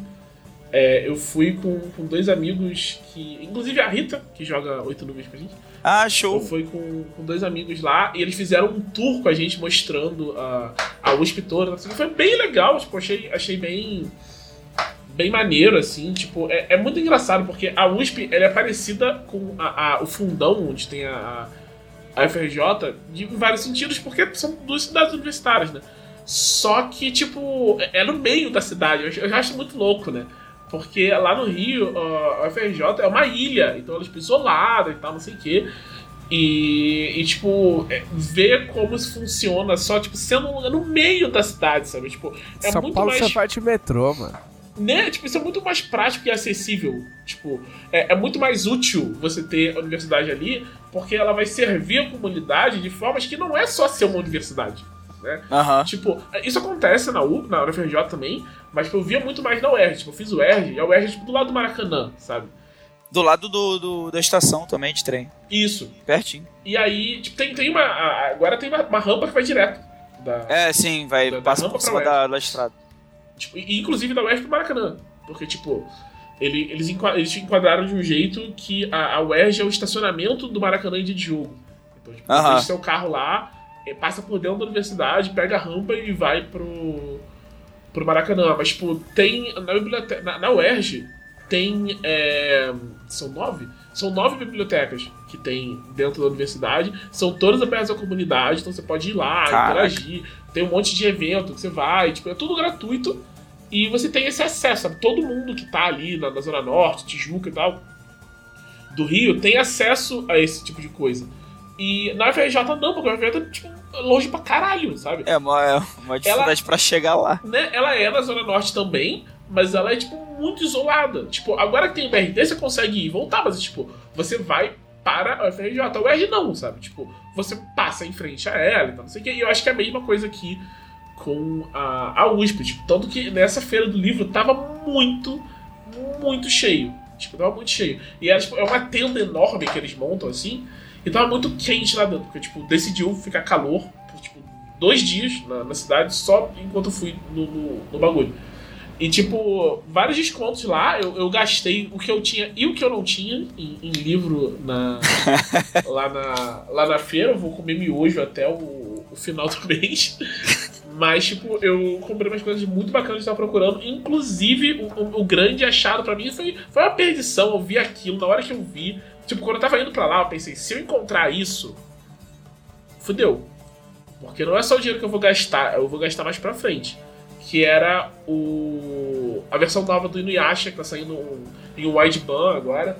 Ai, É, meu tipo, Deus do céu, ele fala é. isso. Eles são. Tipo, normalmente ele vem. O o Inuyasha, quando saiu aqui, ele saiu num formato que era meio tanco, né? É. Meio, meio volume japonês. Aí a versão nova são dois tancos, cada um.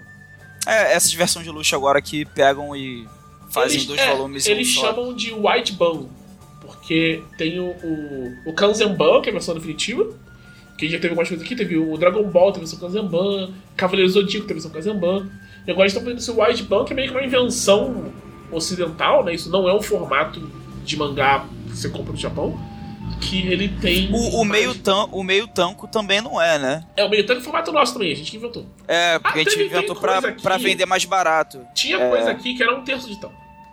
Caralho. Caraca. Então, tipo, era muito louco. Daí o. É, é, tipo, eu falo dois tancos, mas não são exatamente dois. É um, tipo, 1,9, sabe? Tipo, o. Um tanco de Inuyasha tem quatro capítulos. O. Não, quatro não. Eu estou falando besteira. É, enfim, eu acho que tem oito capítulos, então, ou dez. Enfim, o que eu sei é que o, o a versão, o Asban, o primeiro tem 17. Ah, entendi, tá. E não é o, o que você teria em dois tons, sabe? Eu não lembro se é 10, era pra ser 20. É, eu acho que é 10 era pra ser 20, porque são 56 volumes do Yasha e vão ser 30 Wideband. Tipo, não é metade, sabe? Então, é, não é a metade exata da parada.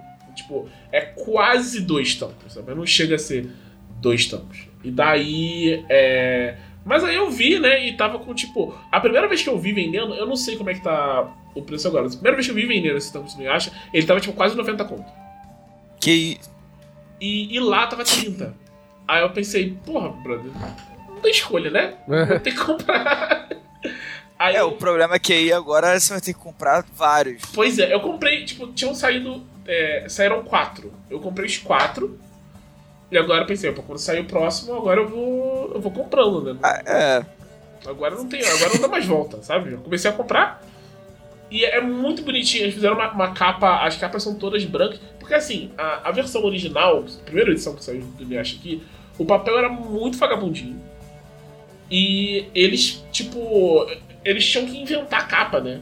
Porque é, era metade. Então, tipo, uma das capas não tinha. É, cara, todos esses mangás dessa época tinha que. Eles tinham que usar imagem que não era de capa de porra nenhuma. Não, era só... se viravam nos 30. Queria, queria os caras é. faziam com o formatinho da Marvel nos anos 80. Teve o, o, um outro da Rumiko Takahashi, o Urama, ele saiu aqui no formato que só não era mangá. Era um, uma revista, tipo, brochura, formatão. Eu não lembro direito quando saiu em cada uma. Tipo, grampeado? Era grampeado. Não terminou de sair tudo. Mas foi o primeiro, o, o, primeiro quadrinho japonês mesmo que eu li foi esse, esse Rama brochura. Que saiu daqui muito antes de começar a sair mangá mesmo. Assim. Daí eu, eu comprei isso, o Clarice comprou um monte de coisa também. Aí a gente foi com a, a Isa Gabriel, compraram um monte de coisa também. A gente chegou, tinha o, a mala do carro cheia de livro e todo mundo pobre, mas muito, muito feliz. Gostei um monte da, da feira de livro lá da USP. É, me falaram que é um, é um rolê que tem tem sempre. E, tipo, eu fui pensando que eu não ia gastar muito dinheiro, que eu tava pensando, ah, não, eu tô. Eu sou uma pessoa responsável, sou um adulto responsável, vou me controlar. Eu, eu, tipo, os meus livros da mudança, eles ainda estão no chão, cara. Tipo, as estantes estão vazias. Sabe? Vou comprar mais livros. Você nem vai ter espaço para guardar? Aí o que, que eu fiz? Comprei mais livros. Compro mais. É e, isso. É, é isso. Acho que todo mundo que fosse na, na feira da USP ia fazer isso. E, e, tipo, saindo de lá, a gente foi jogar RPG. A gente saiu da feira e foi pra, pra jogar RPG, jogar uma mesa de Dragon Age.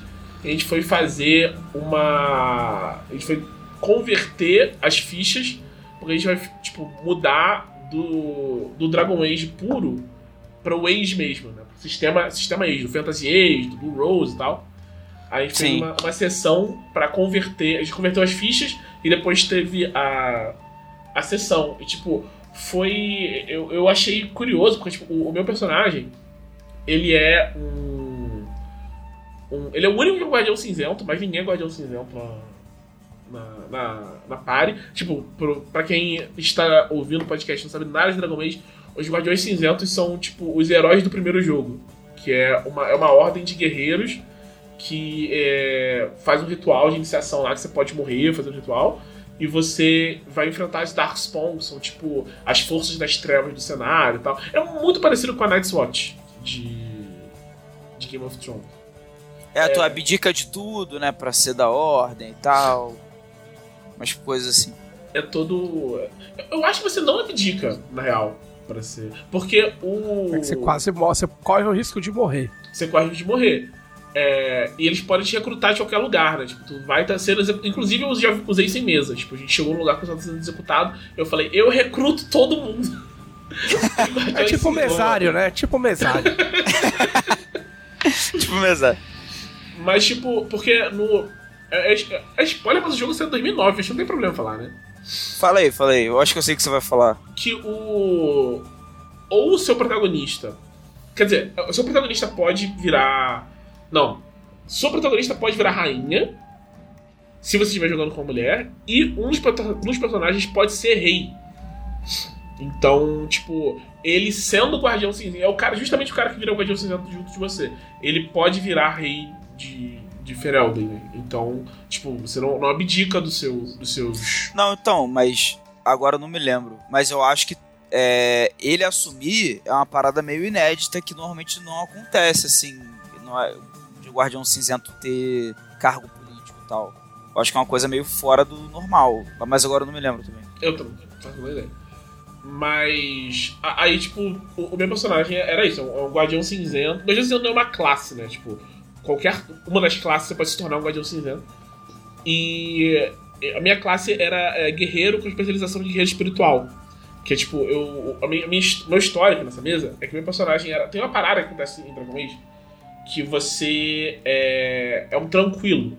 Que tipo, eles pegam um mago e eles fazem meio que uma lobotomia no mago. E É. ele, ele fica, tipo, meio que sem emoções, consegue lidar com runa, mas não consegue mais fazer magia. E eles fazem isso geralmente com um mago muito perigoso, né? O, o meu personagem, ele, ele é, tipo, um. Usava magia desde moleque, mas ele era apóstata, né? Não era parte dos círculos, que são as organizações que treinam os magos.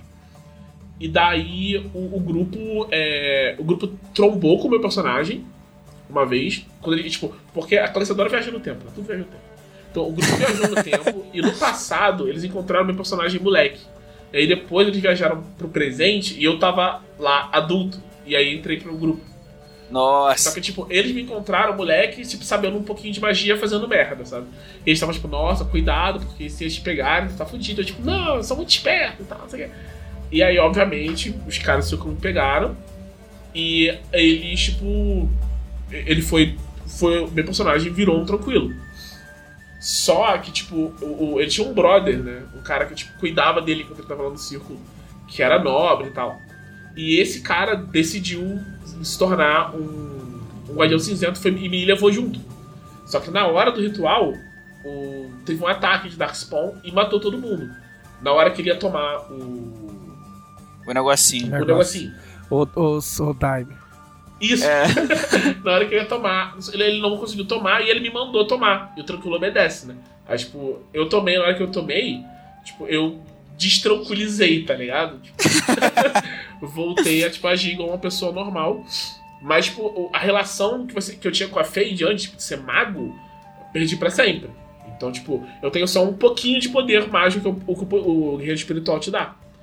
Isso tudo é pra falar que, tipo, o- no Fantasy Age, não, tipo, não é tudo exatamente igual, né? Tem coisas diferentes. E no Fantasy Age tem uma opção que é o Arcane Dabbler, que você, tipo, sabe um pouquinho de magia.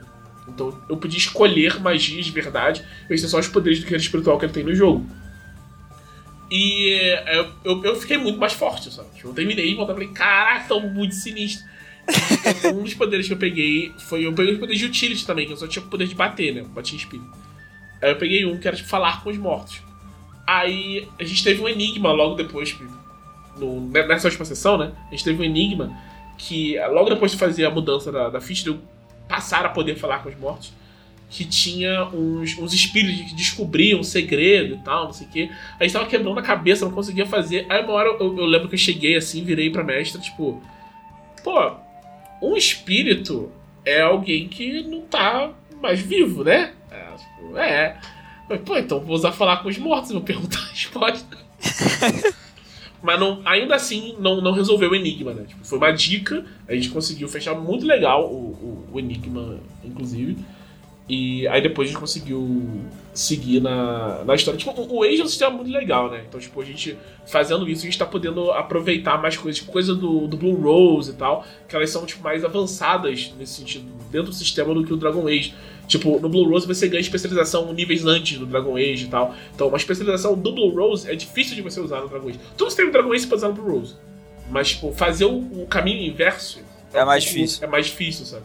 Então a gente tá usando isso de base e usa algumas outras coisas direto do Dragon Age. Tipo, o, o Grey Warden só tem no, no Dragon Age. Então, tipo, a gente usou o estatística do Grey Warden lá e aplicou na minha ficha já feita pro, dentro do, do Age, né? É como se fosse uma ficha de Blue Rose. E, pô, foi, foi muito maneiro. Eu gosto muito dessa mesa. Curti. curti um monte o meu. Como o personagem ficou, tipo, mais. Tipo. Ele faz mais coisa, né? Porque, tipo, no. O, as, coisas, as coisas que magia faz no Dragon Age são as coisas que magia faz no jogo. Que é basicamente matar monstro. Aí. No, no Fantasy Age Dá porrada nos loucos. né? Tipo, tu mata de várias, várias formas diferentes de matar. Mas Fantasy Age dá coisas mais. É, amplia mais o que você pode fazer com, com magia, né? Fica, eu, achei, eu acho mais, mais bacana, assim, mais interessante. Tô curtindo um monte essa, essa mesa.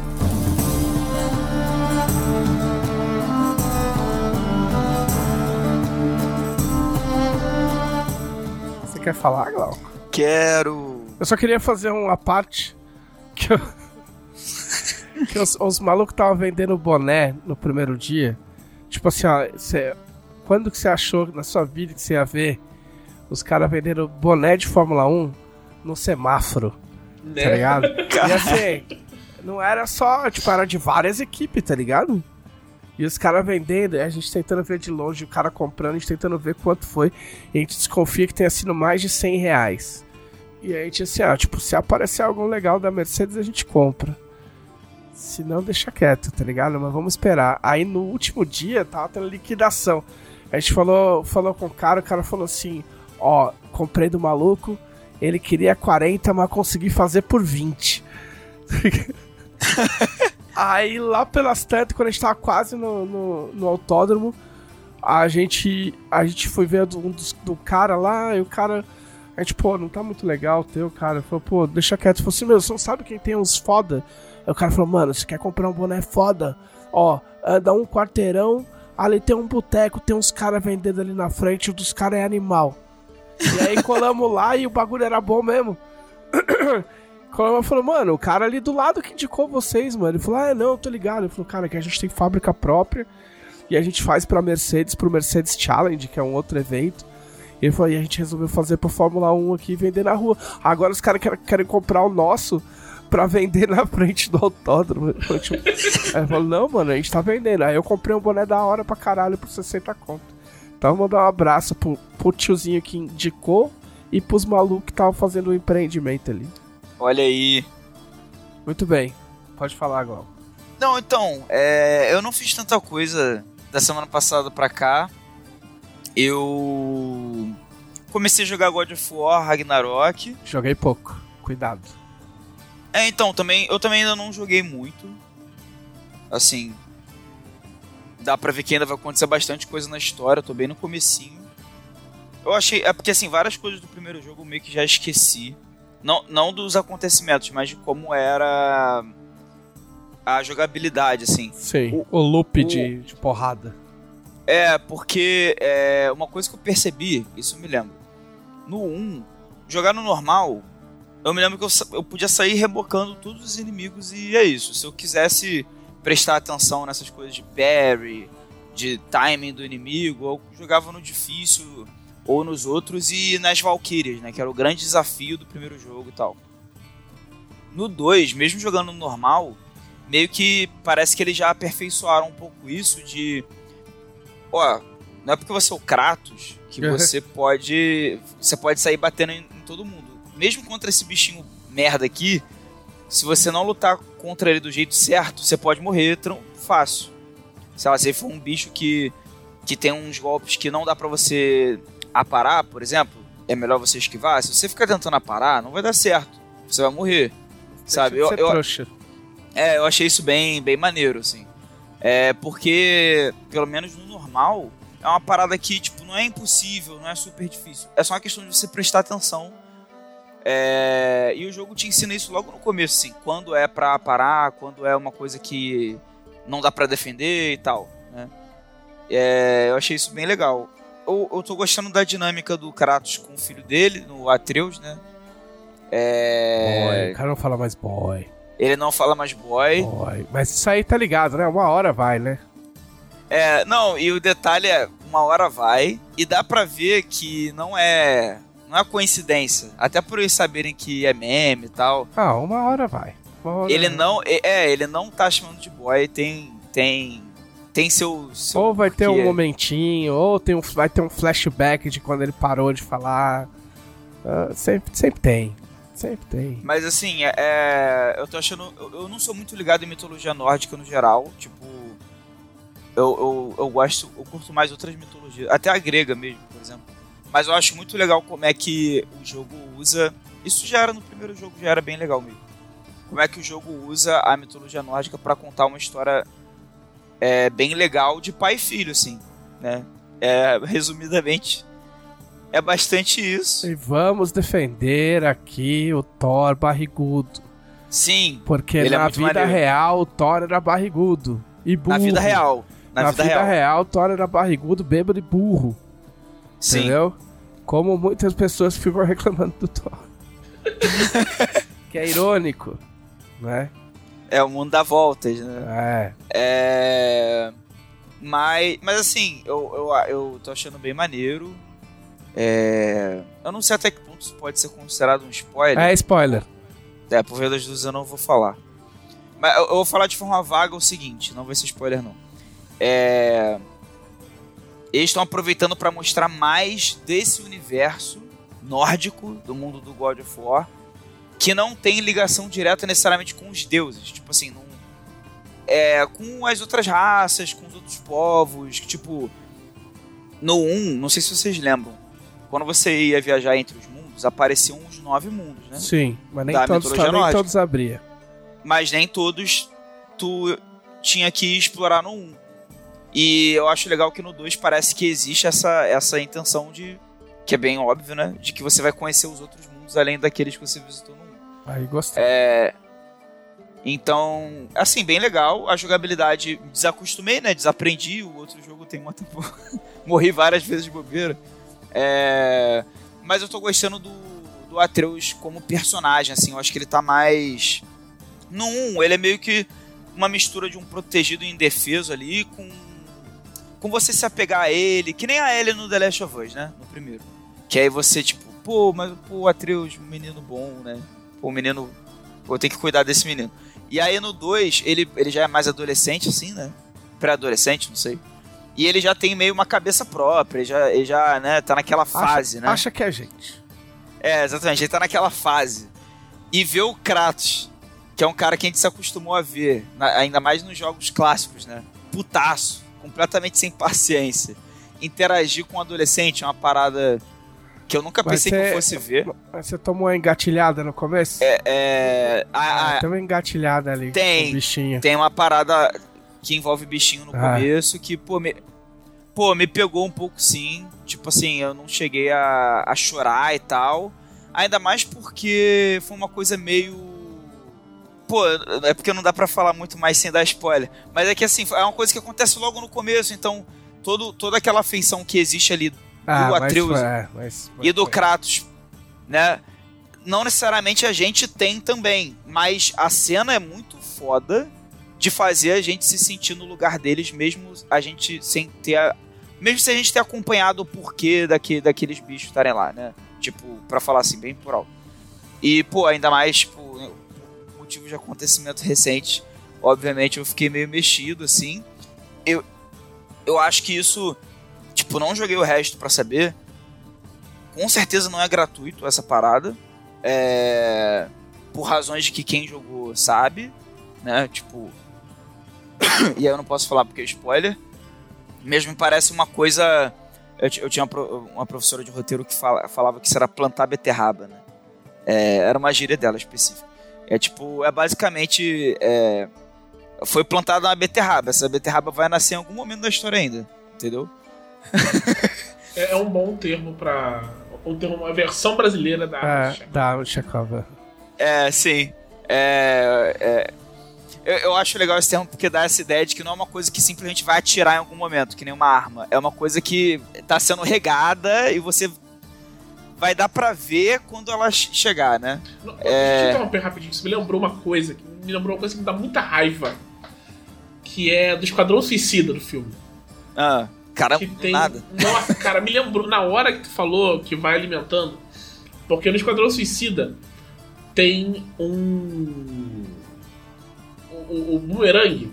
ele tem um, um bonequinho, um negócio assim, Aham. que mostra três vezes ao longo do filme o boneco. Tipo, são cenas com, não é com foco no boneco, mas te lembra, olha só. Ver Sim. Aham. E aí, tipo, na segunda você já sabe, porra, isso, isso Esse boneco aí. alguma coisa. Não, é. Esse boneco aí vai fazer alguma coisa.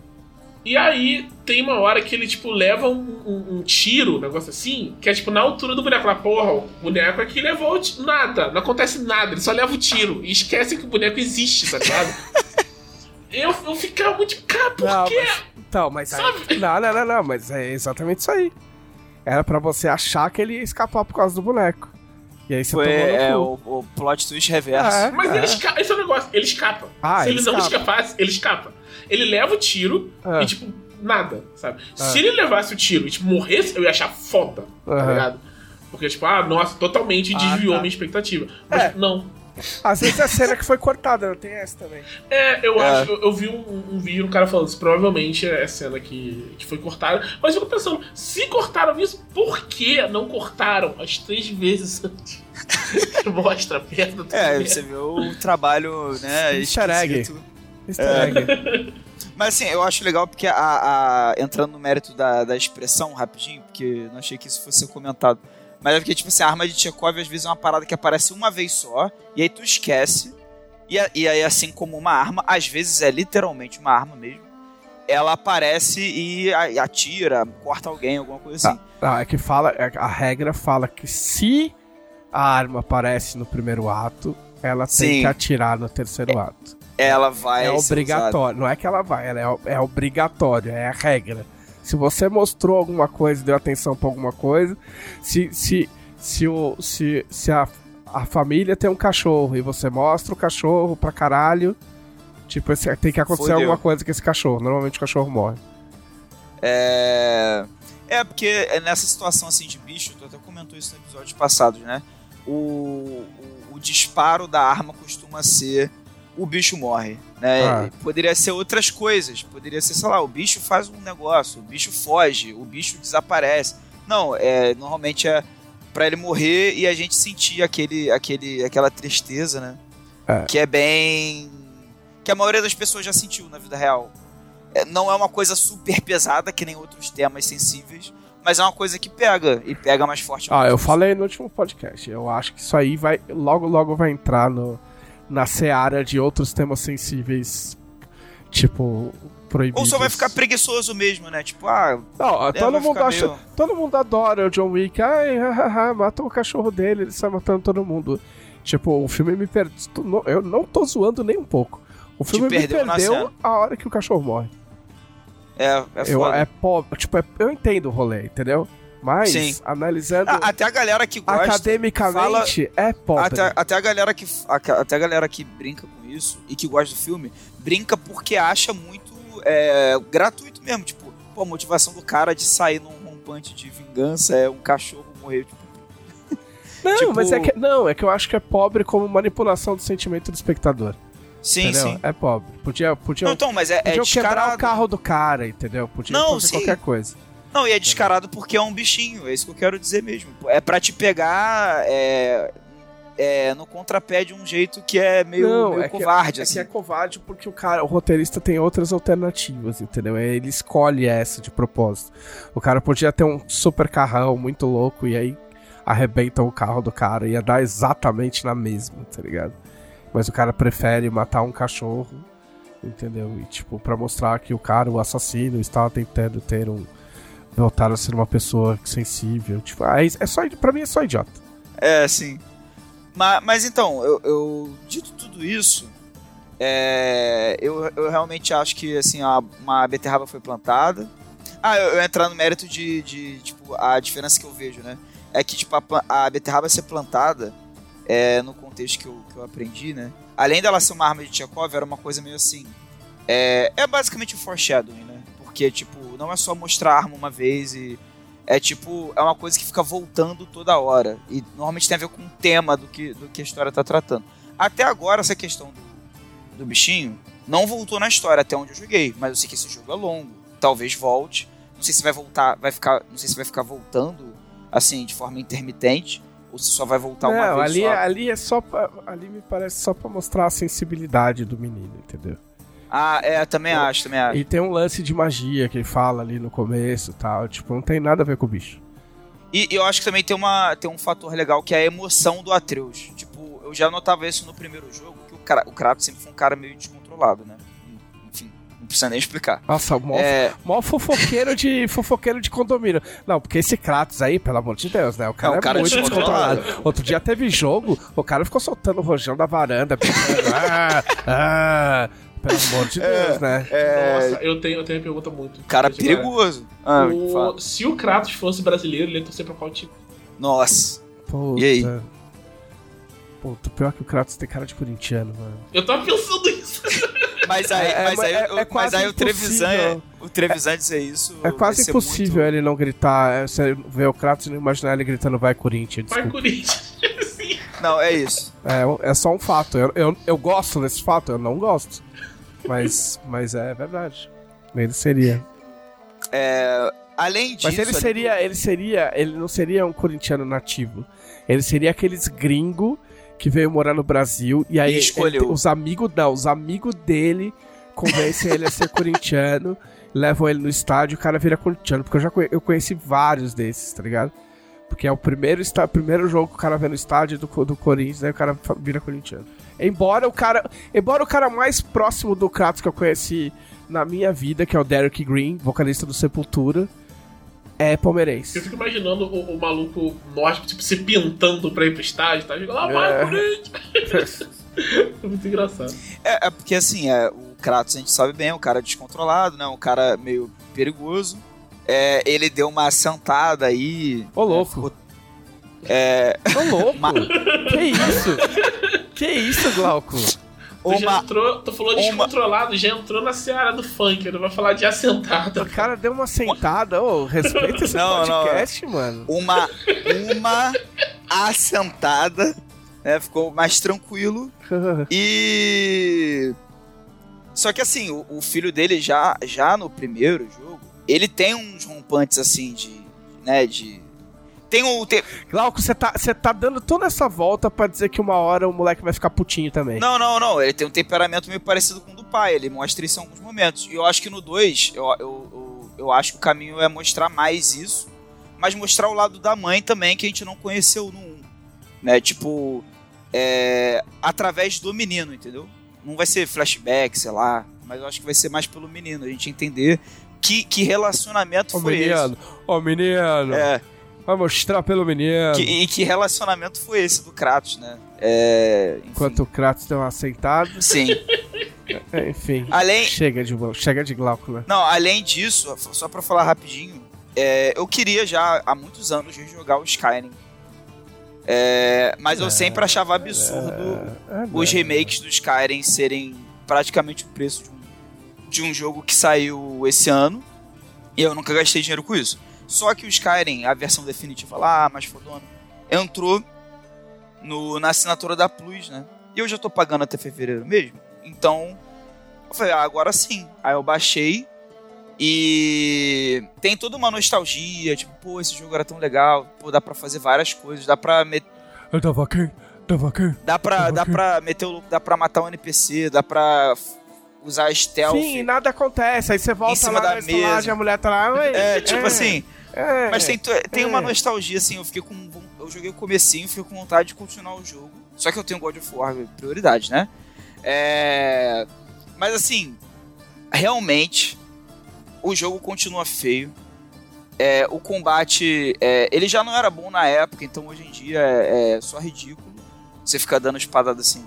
Não tem mecânica de nada, você só fica balançando a espada. É. A espada acertando ou não o inimigo, sabe? Foda-se. Mano, é um jogo em que você pode fazer tudo e nada importa. É, é meio isso mesmo. É, Você pode fazer qualquer coisa, porém não faz diferença nenhuma. Parabéns. é a, não, a não ser alimentar sua fantasia de poder ali de você ser um cara muito foda que, que você pode ser de todas as guildas do jogo ao mesmo tempo, mesmo sendo contraditório e. Mas é isso, é um. É é uma. um escapismo legal, assim, um turismo, turismo Skyrim, né? É, Essa vibe me lembra muito o Divinity. O Divinity é muito isso, tipo, pode fazer qualquer coisa, tá, não sei o quê. Mas o Divinity tem mais consequência, né? Tem coisa que você faz no Ah, Divinity. sim. que ter. Tipo, Joguinho RPG que não tem consequência não. é, não, o é, Divinity, é, é, logo no começo, a primeira vez que eu joguei Divinity, eu, eu, tipo, eu, eu joguei mais, tipo, acho que mais 5 horas e percebi, cara, não tem jeito que eu tenho que começar. Porque, tipo, a primeira coisa que eu tentei fazer no jogo foi, tipo, um negócio que eu vi comprar que tava caro e eu vi que eu tinha a opção de. De roubar. Eu falei, ah, tá super caro pra tentar roubar esse negócio aqui da, da lojinha. E essa lojinha era um lugar onde tem os outros personagens que entram pra sua party. E todos ficaram Ah. putos e vieram me atacar. Então eu fugi, me escondi e tal, não sei o quê. E eu matei um por um. Aí depois eu descobri, nossa, eu matei todo o meu grupo. então, tipo, o que, que eu vou jogar agora, sabe? Aí é, eu- essa, essa é uma galera que quem é fã de Elder Scrolls, eu não era antes do Skyrim, mas quem já era fã antes do Skyrim, critica isso no Skyrim, porque os outros Elder Scrolls têm mais consequências do que o... Oh, é da hora você falar com, falar com o animal. No Divinity Sim, 2. No Divinity 2 tem um cachorro que se troca ideia. Tá ligado? Aí o cachorro que ajuda pra fazer não sei o que. E aí eu tinha matado um, um cara e tinha pego a perna dele, porque você pega tudo, né? e aí eu dei pro cachorro, o cachorro, ah, um osso, que legal. Aí ele come, ei, você me deu carne humana, por que você me deu carne humana, cara? E ele fica muito puto. E, você fica, e é mó cara pra você conseguir voltar ali sem o cachorro te atacar. E eu não queria matar o cachorro, Óbvio. tá ligado? Tudo porque você deu carne, uma perna pro cachorro. É, enfim, mas aí é, foi isso que eu fiz. Muito bem. Então, agora vamos às dúvidas dos conselheiros. Tiago Rosa, quem são os conselheiros? Eu tô falando devagar para poder abrir a página. conselheiros. Os conselheiros são as melhores pessoas do universo que apoiam a revista Dragão Brasil em seu maior nível de apoio, tendo acesso a um grupo exclusivo no Facebook, onde podem acompanhar o desenvolvimento da revista e fazer perguntas a serem respondidas nesse podcast. Muito bem, perguntas como. Temos poucas perguntas hoje, mas. Perguntas como o Adriano Silva. Se fosse escolher um Deus de Tormenta para retornar, qual seria? Pô, Glória né, tadinho?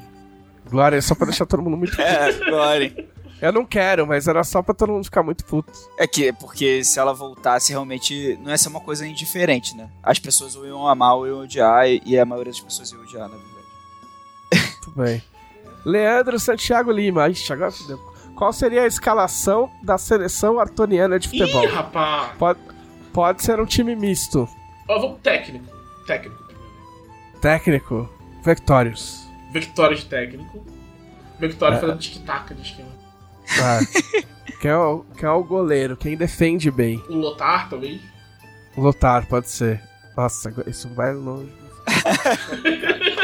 É que não tem como aplicar lógicas. É. É. porque tem que ir pelas. É que tem que ir na ordem, senão vai bagunçar. Puta, dois zagueiros. Ig- Ignis poderia ser um dos zagueiros?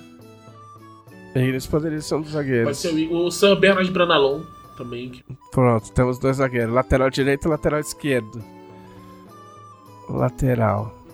Tá ficando muito na trilogia, mas eu acho que o Darin daria um, um lateral maneiro, porque, tipo, defende, mas corre lá pra frente. Te dá um suportezinho. Ok. Pode ser, tanto esquerdo quanto direito, tanto faz. Ah, eu tô tentando pensar em uh, alguma justificativa lógica. Esse tá sendo o meu problema. Não vai, dar- não vai ter, né? Não, não vai ter. Oh, É, o lateral também é bom ter uma, ter uma energia, assim, pra ficar indo e voltando e tal. Tipo, algum personagem com uma estamina boa, assim. pode ser o teu Halfen, o. o Olha aí! O Lounge. o Lounge. Usa, ele, ele fica lateral. usando o salto, né? É isso. salto das ondas isso. lá, pra... Nossa, Foram- chover da noite. Ó, quatro já foram. É, Agora eu vou o quê? Vai dois volantes e um meia, né? Um volante Andros o Aranha. Pô, Pra boa. prender os. Pra roubar a bola. Ah! É, olha aí. aí. Ah, pra- mais um pra roubar a bola, então é Leon Galtran. Fechou, Isso, fechou. fechou nossos volantes. Agora o meia. O meia criativo. Pô, tem que ser bardo. O meio tem que ser bardo. Ah, O artista da bola. é o artista da bola. É o. Eu tô dúvida entre o Luigi ou o Senomar, mas acho que o Senomar não ia querer jogar. É, Lu- mas é que o Luigi é. Bom, o Luigi é elegante, né? Joga de terno. Luigi é sortudo. Luigi sortudo. Agora a ponta esquerda, a ponta direita e o centroavante. É. Numa das pontas é o Nargon. Nargon É isso que eu ia falar. Tem que ser. A alegria, alegria nas pernas. É o Nargon. Aí na outra ponta. A Drica. Boa. Pô, é, sim, Adri. sim. Agora, o centroavante. Quem seria? Paladino de Arton. Porra. Aí, Implacável. Caralho. Aí não tem como. Aí Implacável. É, aí é título. É. O diretor do clube seria o Scar. Presidente.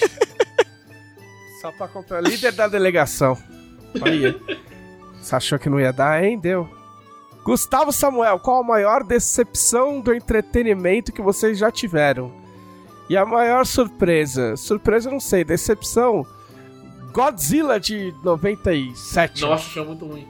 É engraçado, tipo, essa pergunta eu vi hoje, no dia que eu falei de Esquadrão Suicida. É, Porque a minha maior decepção é Esquadrão Ah. Suicida. Eu vi na estreia Esquadrão Suicida. Eu paguei uma fortuna. Tipo, não assisti Não, a gente é que cosplay, cara. Esquadrão Nossa. Suicida é tão ruim que eu consegui me divertir. Porque já tinha. Todo mundo já tinha falado tão mal. O primeiro, né? O segundo é bom. Todo mundo já tinha falado tão mal que eu falei, ah, que se foda, eu vou assistir e vou extrair o Pela máximo zoeira, de né? divertimento que eu puder. É. E eu assisti sozinho. E, mas esse, o Godzilla, eu sempre vou contar essa história porque eu não canso. Porque por causa desse Godzilla, o Caçaro não acredita mais em trailer nunca na vida. Toda vez que alguém. toda vez que passa um trailer legal, ele fala: lembrem-se do Godzilla. e, e esse filme é tão incrível que ele tem o, o Pat Broderick, que fez Curtindo a Vida Doidado. e tem uma hora que o exército está, o exército está correndo atrás do Godzilla nas ruas de Nova York. ok. Veja bem. e aí, uma hora, o Godzilla vira a esquina. E aí, o tanque para. E o, e o cara que tá na frente diz: Senhor, nós o perdemos. Os caras perderam o Godzilla, mano. Como é que os caras me perdem o Godzilla? Entendeu? É só isso que eu queria dizer. Olha, minha maior decepção, com certeza, sério, a maior mesmo, assim, de verdade, foi o final de Game of Thrones. Então, eu demorei, a- eu comecei, eu, eu demorei a, a começar a assistir Casa do Dragão, mesmo sabendo, tava sendo elogiado. Ah, a primeira temporada de qualquer série minimamente bem sucedida costuma ser boa, né? Se ela for dar merda, vai ser nas últimas. Mas eu fiquei assim, não, cara, eu quero voltar, eu quero voltar pra esse lugar, quero voltar pra essa É, eu, eu passei pela mesma é, e aí, não me arrependo de ter voltado pra Casa do Dragão e tal. Mas aí, eu fico feliz que Casa do Dragão seja, seja boa, mas só torna tudo muito pior, porque se você lembrar do final do Game of Thrones, e aí você vê a galera mandando bem no Casa do Dragão agora, a sensação é de alívio, né? Pô, que bom que ficou legal. Mas ao mesmo tempo de caraca, olha o que eles podiam ter feito no final do Game of Thrones. Porque tá muito foda. É, e a minha maior surpresa, assim, da vida, é difícil dizer, porque eu sou uma pessoa facilmente surpreendida, né? É, eu, eu, eu, eu- ao mesmo tempo que eu tenho altas expectativas para as coisas, eu também. Várias vezes eu, tipo assim, cara, não tava dando nada, todo mundo falando benzão, eu não dava nada e acho foda. O, o exemplo mais recente que eu, que eu vou dar é do Arcane, que eu demorei um ano para assistir. Ah, ok, é legal.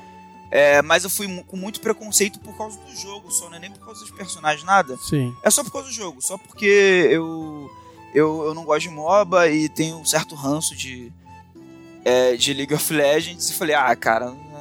E aí eu fui assistir e é uma das paradas mais fodas que eu já vi.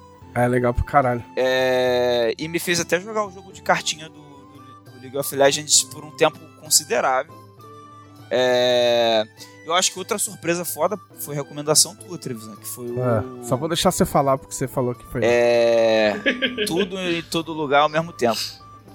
Esse filme é foda. Esse filme é maravilhoso. Porque mesmo. aí esse filme, sim, algumas pessoas estavam elogiando, mas na época não tinha tanta gente falando dele, que nem o Arcane, que eu fui ver um ano depois, já era consenso que era foda, né? É... E tipo, tu me tu recomendou aqui no podcast sem dar nenhum spoiler, sem falar nada, então fui realmente totalmente zerado das expectativas. É a melhor experiência. E, cara, é um dos melhores filmes que eu já vi na minha vida, eu falo isso sem hesitar, assim. Sim. Mas é É muito, muito bom mesmo. E eu já vi duas vezes. Então eu reafirmo. Eu tô pra ver a segunda vez. Ah, Vinícius Cipolotti, qual treta sem sentido vocês inventariam no mundo do RPG só porque sim? Ah, mas Preci já tem tanta treta sem sentido. É, eu pergunto isso, de- precisa inventar. É, A, a gente inventa coisa que não tem ainda. O nosso trabalho Não. é esse, a gente vai inventar ta- coisa. taco é a melhor estatística já aumentada pra combate em RPG. Mas você sabe Vocês- que tem gente que fala isso Então- sério. É, Tem gente que fala É. isso sério. Claro que tem, né? eu tatuaria taco. eu, não, é, na verdade, eu ainda tenho vontade de, de tatuar no, no braço Band Bars Lift Gates. Que era uma subestatística de força no ADD. Sim, sim. Né? Era sub-regra, sub-regra, né? É, é sensacional. A D&D é sensacional. É sensacional, porque, tipo assim, nada tem a ver com nada. Tipo, é tudo contra tudo que tá aí hoje. entendeu? Tipo, tá, só ladrão tem porcentagem. É tipo, é. Não, mas o Pedro Barros é porcentagem, né? é. É, mas essas sub, algumas eram porcentagens, outras não. Tinha System Shock. Às vezes você quer rolar Shock alto, era- às vezes você quer rolar baixo. É. É, entendeu? Mas, tipo, ladrão você tinha que calcular os. Era o. Puta, não vou lembrar todos. É. Open locks. Abrir Open fechadura, locks. É. desarmar armadilha, essas paradas Isso. todas era porcentagem. Escalada. Não, acho que não tinha nem Enfim. desarmar armadilha, era find traps. Não tinha desarmar. Ah, é porque desarmar era da tua. Tu que dava um jeito, né? Não sei. Eu, eu acho que era find traps, só. Acho que não era, não era desarmar. Não sei. Mas enfim, só, que a gente, só o fato de a gente ter distorcido a pergunta pra falar de ADD já prova que é a melhor coisa do mundo. Mas, mas eu acho que seria uma treta muito melhor que tretas reais aí. do TAC do TAC Zero. Fala e responde, mano. Rápido. Já passamos a fronteira das duas horas. Ah, não, tem uma. Tem uma que. Isso, isso é uma coisa real, uma discussão real que eu, eu gostaria de ver sendo debatida com afinco hoje, que é do Street Fighter RPG, que tem uma manobra que foi impressa errada no livro, que é o Tumbling Attack. Não, não, não é o Tumbling Attack, é o Cartwheel Kick. Attack é do velho. O Cartwheel Kick é, é um, é um golpe que tipo, vem num suplemento, que você vai dando várias cambalhotas e depois dá um chute. Só que, tipo, Ah. na, na descrição, o fala como se você empurrasse pra trás e cada hexágono você desse um golpe diferente, dá muitas rolagens de dano, então não sei o que, é uma manobra muito barata, você pode começar. Se você ler o Cartwheel Kick assim, ela é, ela é tipo, o melhor golpe do jogo, todo mundo que joga com coisa dos estilos de dano Cartwheel Kick, que é tipo ninjutsu, ninjutsu espanhol, ele fala, porra, tá certo, é, isso que, é assim que funciona, tá É. ligado? Todo o resto fala, obviamente não é isso que tá escrito, cara. então eu gosto de ver essa discussão, queria ver essa discussão levantada. Cara, eu tava, eu tava pensando aqui, da minha parte, eu não sei que treta daria pra inventar, assim. Eu acho que tá bom de tretas. Tá, chega. Então tá bom. Só amor, sem tretas. Os líderes querem saber se a Sociedade da Noite Eterna teve alguma participação no ritual que transformou Portsmouth em Aslot e o terreno, o terreno Aslot em Lich. Né? Você saberá no Atlas de Arton, provavelmente. O Luiz Otávio Gouveia quer saber qual lançamento fictício, claro, que vocês gostariam de anunciar na CCXP. Então, eu gostaria de anunciar na CCXP é, o lançamento fictício da série da HBO. Ó, Seria da HBO ou seria da Netflix? Não sei. É, de um grande portal de streaming da trilogia Tormenta. aqui Primeira desce mais temporada. dinheiro. Isso. E, exatamente. isso. E, e que ficasse muito foda, óbvio. O- então, eu quero anunciar o, a- o, anime de LED, pronto. Caralho, seria maneiro. Eu ia falar anime Isso. Cadê Densei, agora não, não posso falar anime. É. o, jogo de, o jogo de luta todo em cel shade foda de Cadê Densei. É isso que eu queria dizer. Fight pra- game. Play 5. Mas PC. single player ou. É, vai ser tipo Sifu, vai ser tipo Street Fighter. É. Ou Smash Bros.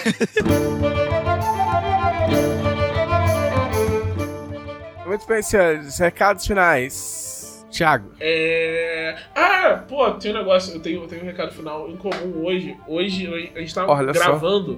No dia 16 de novembro, que é aniversário de uma grande amiga minha, Lili. Então eu queria dar um feliz aniversário pra Lili se ela for. Aê. Aí, feliz aniversário. Ah, e, e podem me seguir no Twitter, é arroba Thiago RPG. Ah, olha, Thiago Rosa RPG, olha que arroba. hein? Muito bem. Gente, é, assistam. é, além de assinar Dragão Brasil, obviamente, né? Isso é importante frisar. Vocês também podem é, me encontrar no último episódio 8 Nuvens, que vai acontecer dia 22 de outubro. Então já é semana que vem aí. Que vai estar o Thiago, a Lisa, o Tengu e a Rita para a season finale de, de né, da temporada e tal. Grandes acontecimentos dramáticos relacionados ao vilão, relacionados aos personagens. Além disso, vocês podem me seguir no Twitter, glauculessa, que eu tenho, tenho voltado a ficar um pouco mais ativo lá, agora que eu tô com um pouquinho mais de tempo, né? é, e falando bobeiras e coisas leves, é, as coisas que eu tô jogando e as coisas que eu estou aprontando também. As coisas, as safadezas que eu estou aprontando por aí. E é isso. É, mano. Tá louco, você tá dando uma sentada no seu conteúdo. Sim, tô dando uma sentada lá no meu conteúdo lá no Twitter. É... E é isso. Muito bem. Bem, este pode vir a ser o penúltimo podcast do ano, mas eu não parei pra pensar nisso. Mas com certeza esse é, esse é o meu penúltimo podcast antes de ir pra CCXP, porque eu vou antes pra CCXP. Mas enfim, me sigam, arroba no Twitter. Pode ser que eu poste mais fotos da, da Fórmula 1, eu preciso editar as fotos da, que estão na máquina, certo? E em breve a gente se vê na CXP aí pra dar autógrafo pra todo mundo, fazer palestra, trocar ideia, e é isso aí. Este foi o podcast da Dragão Brasil, a maior revista de RPG e cultura nerd do país. Até semana que vem. E.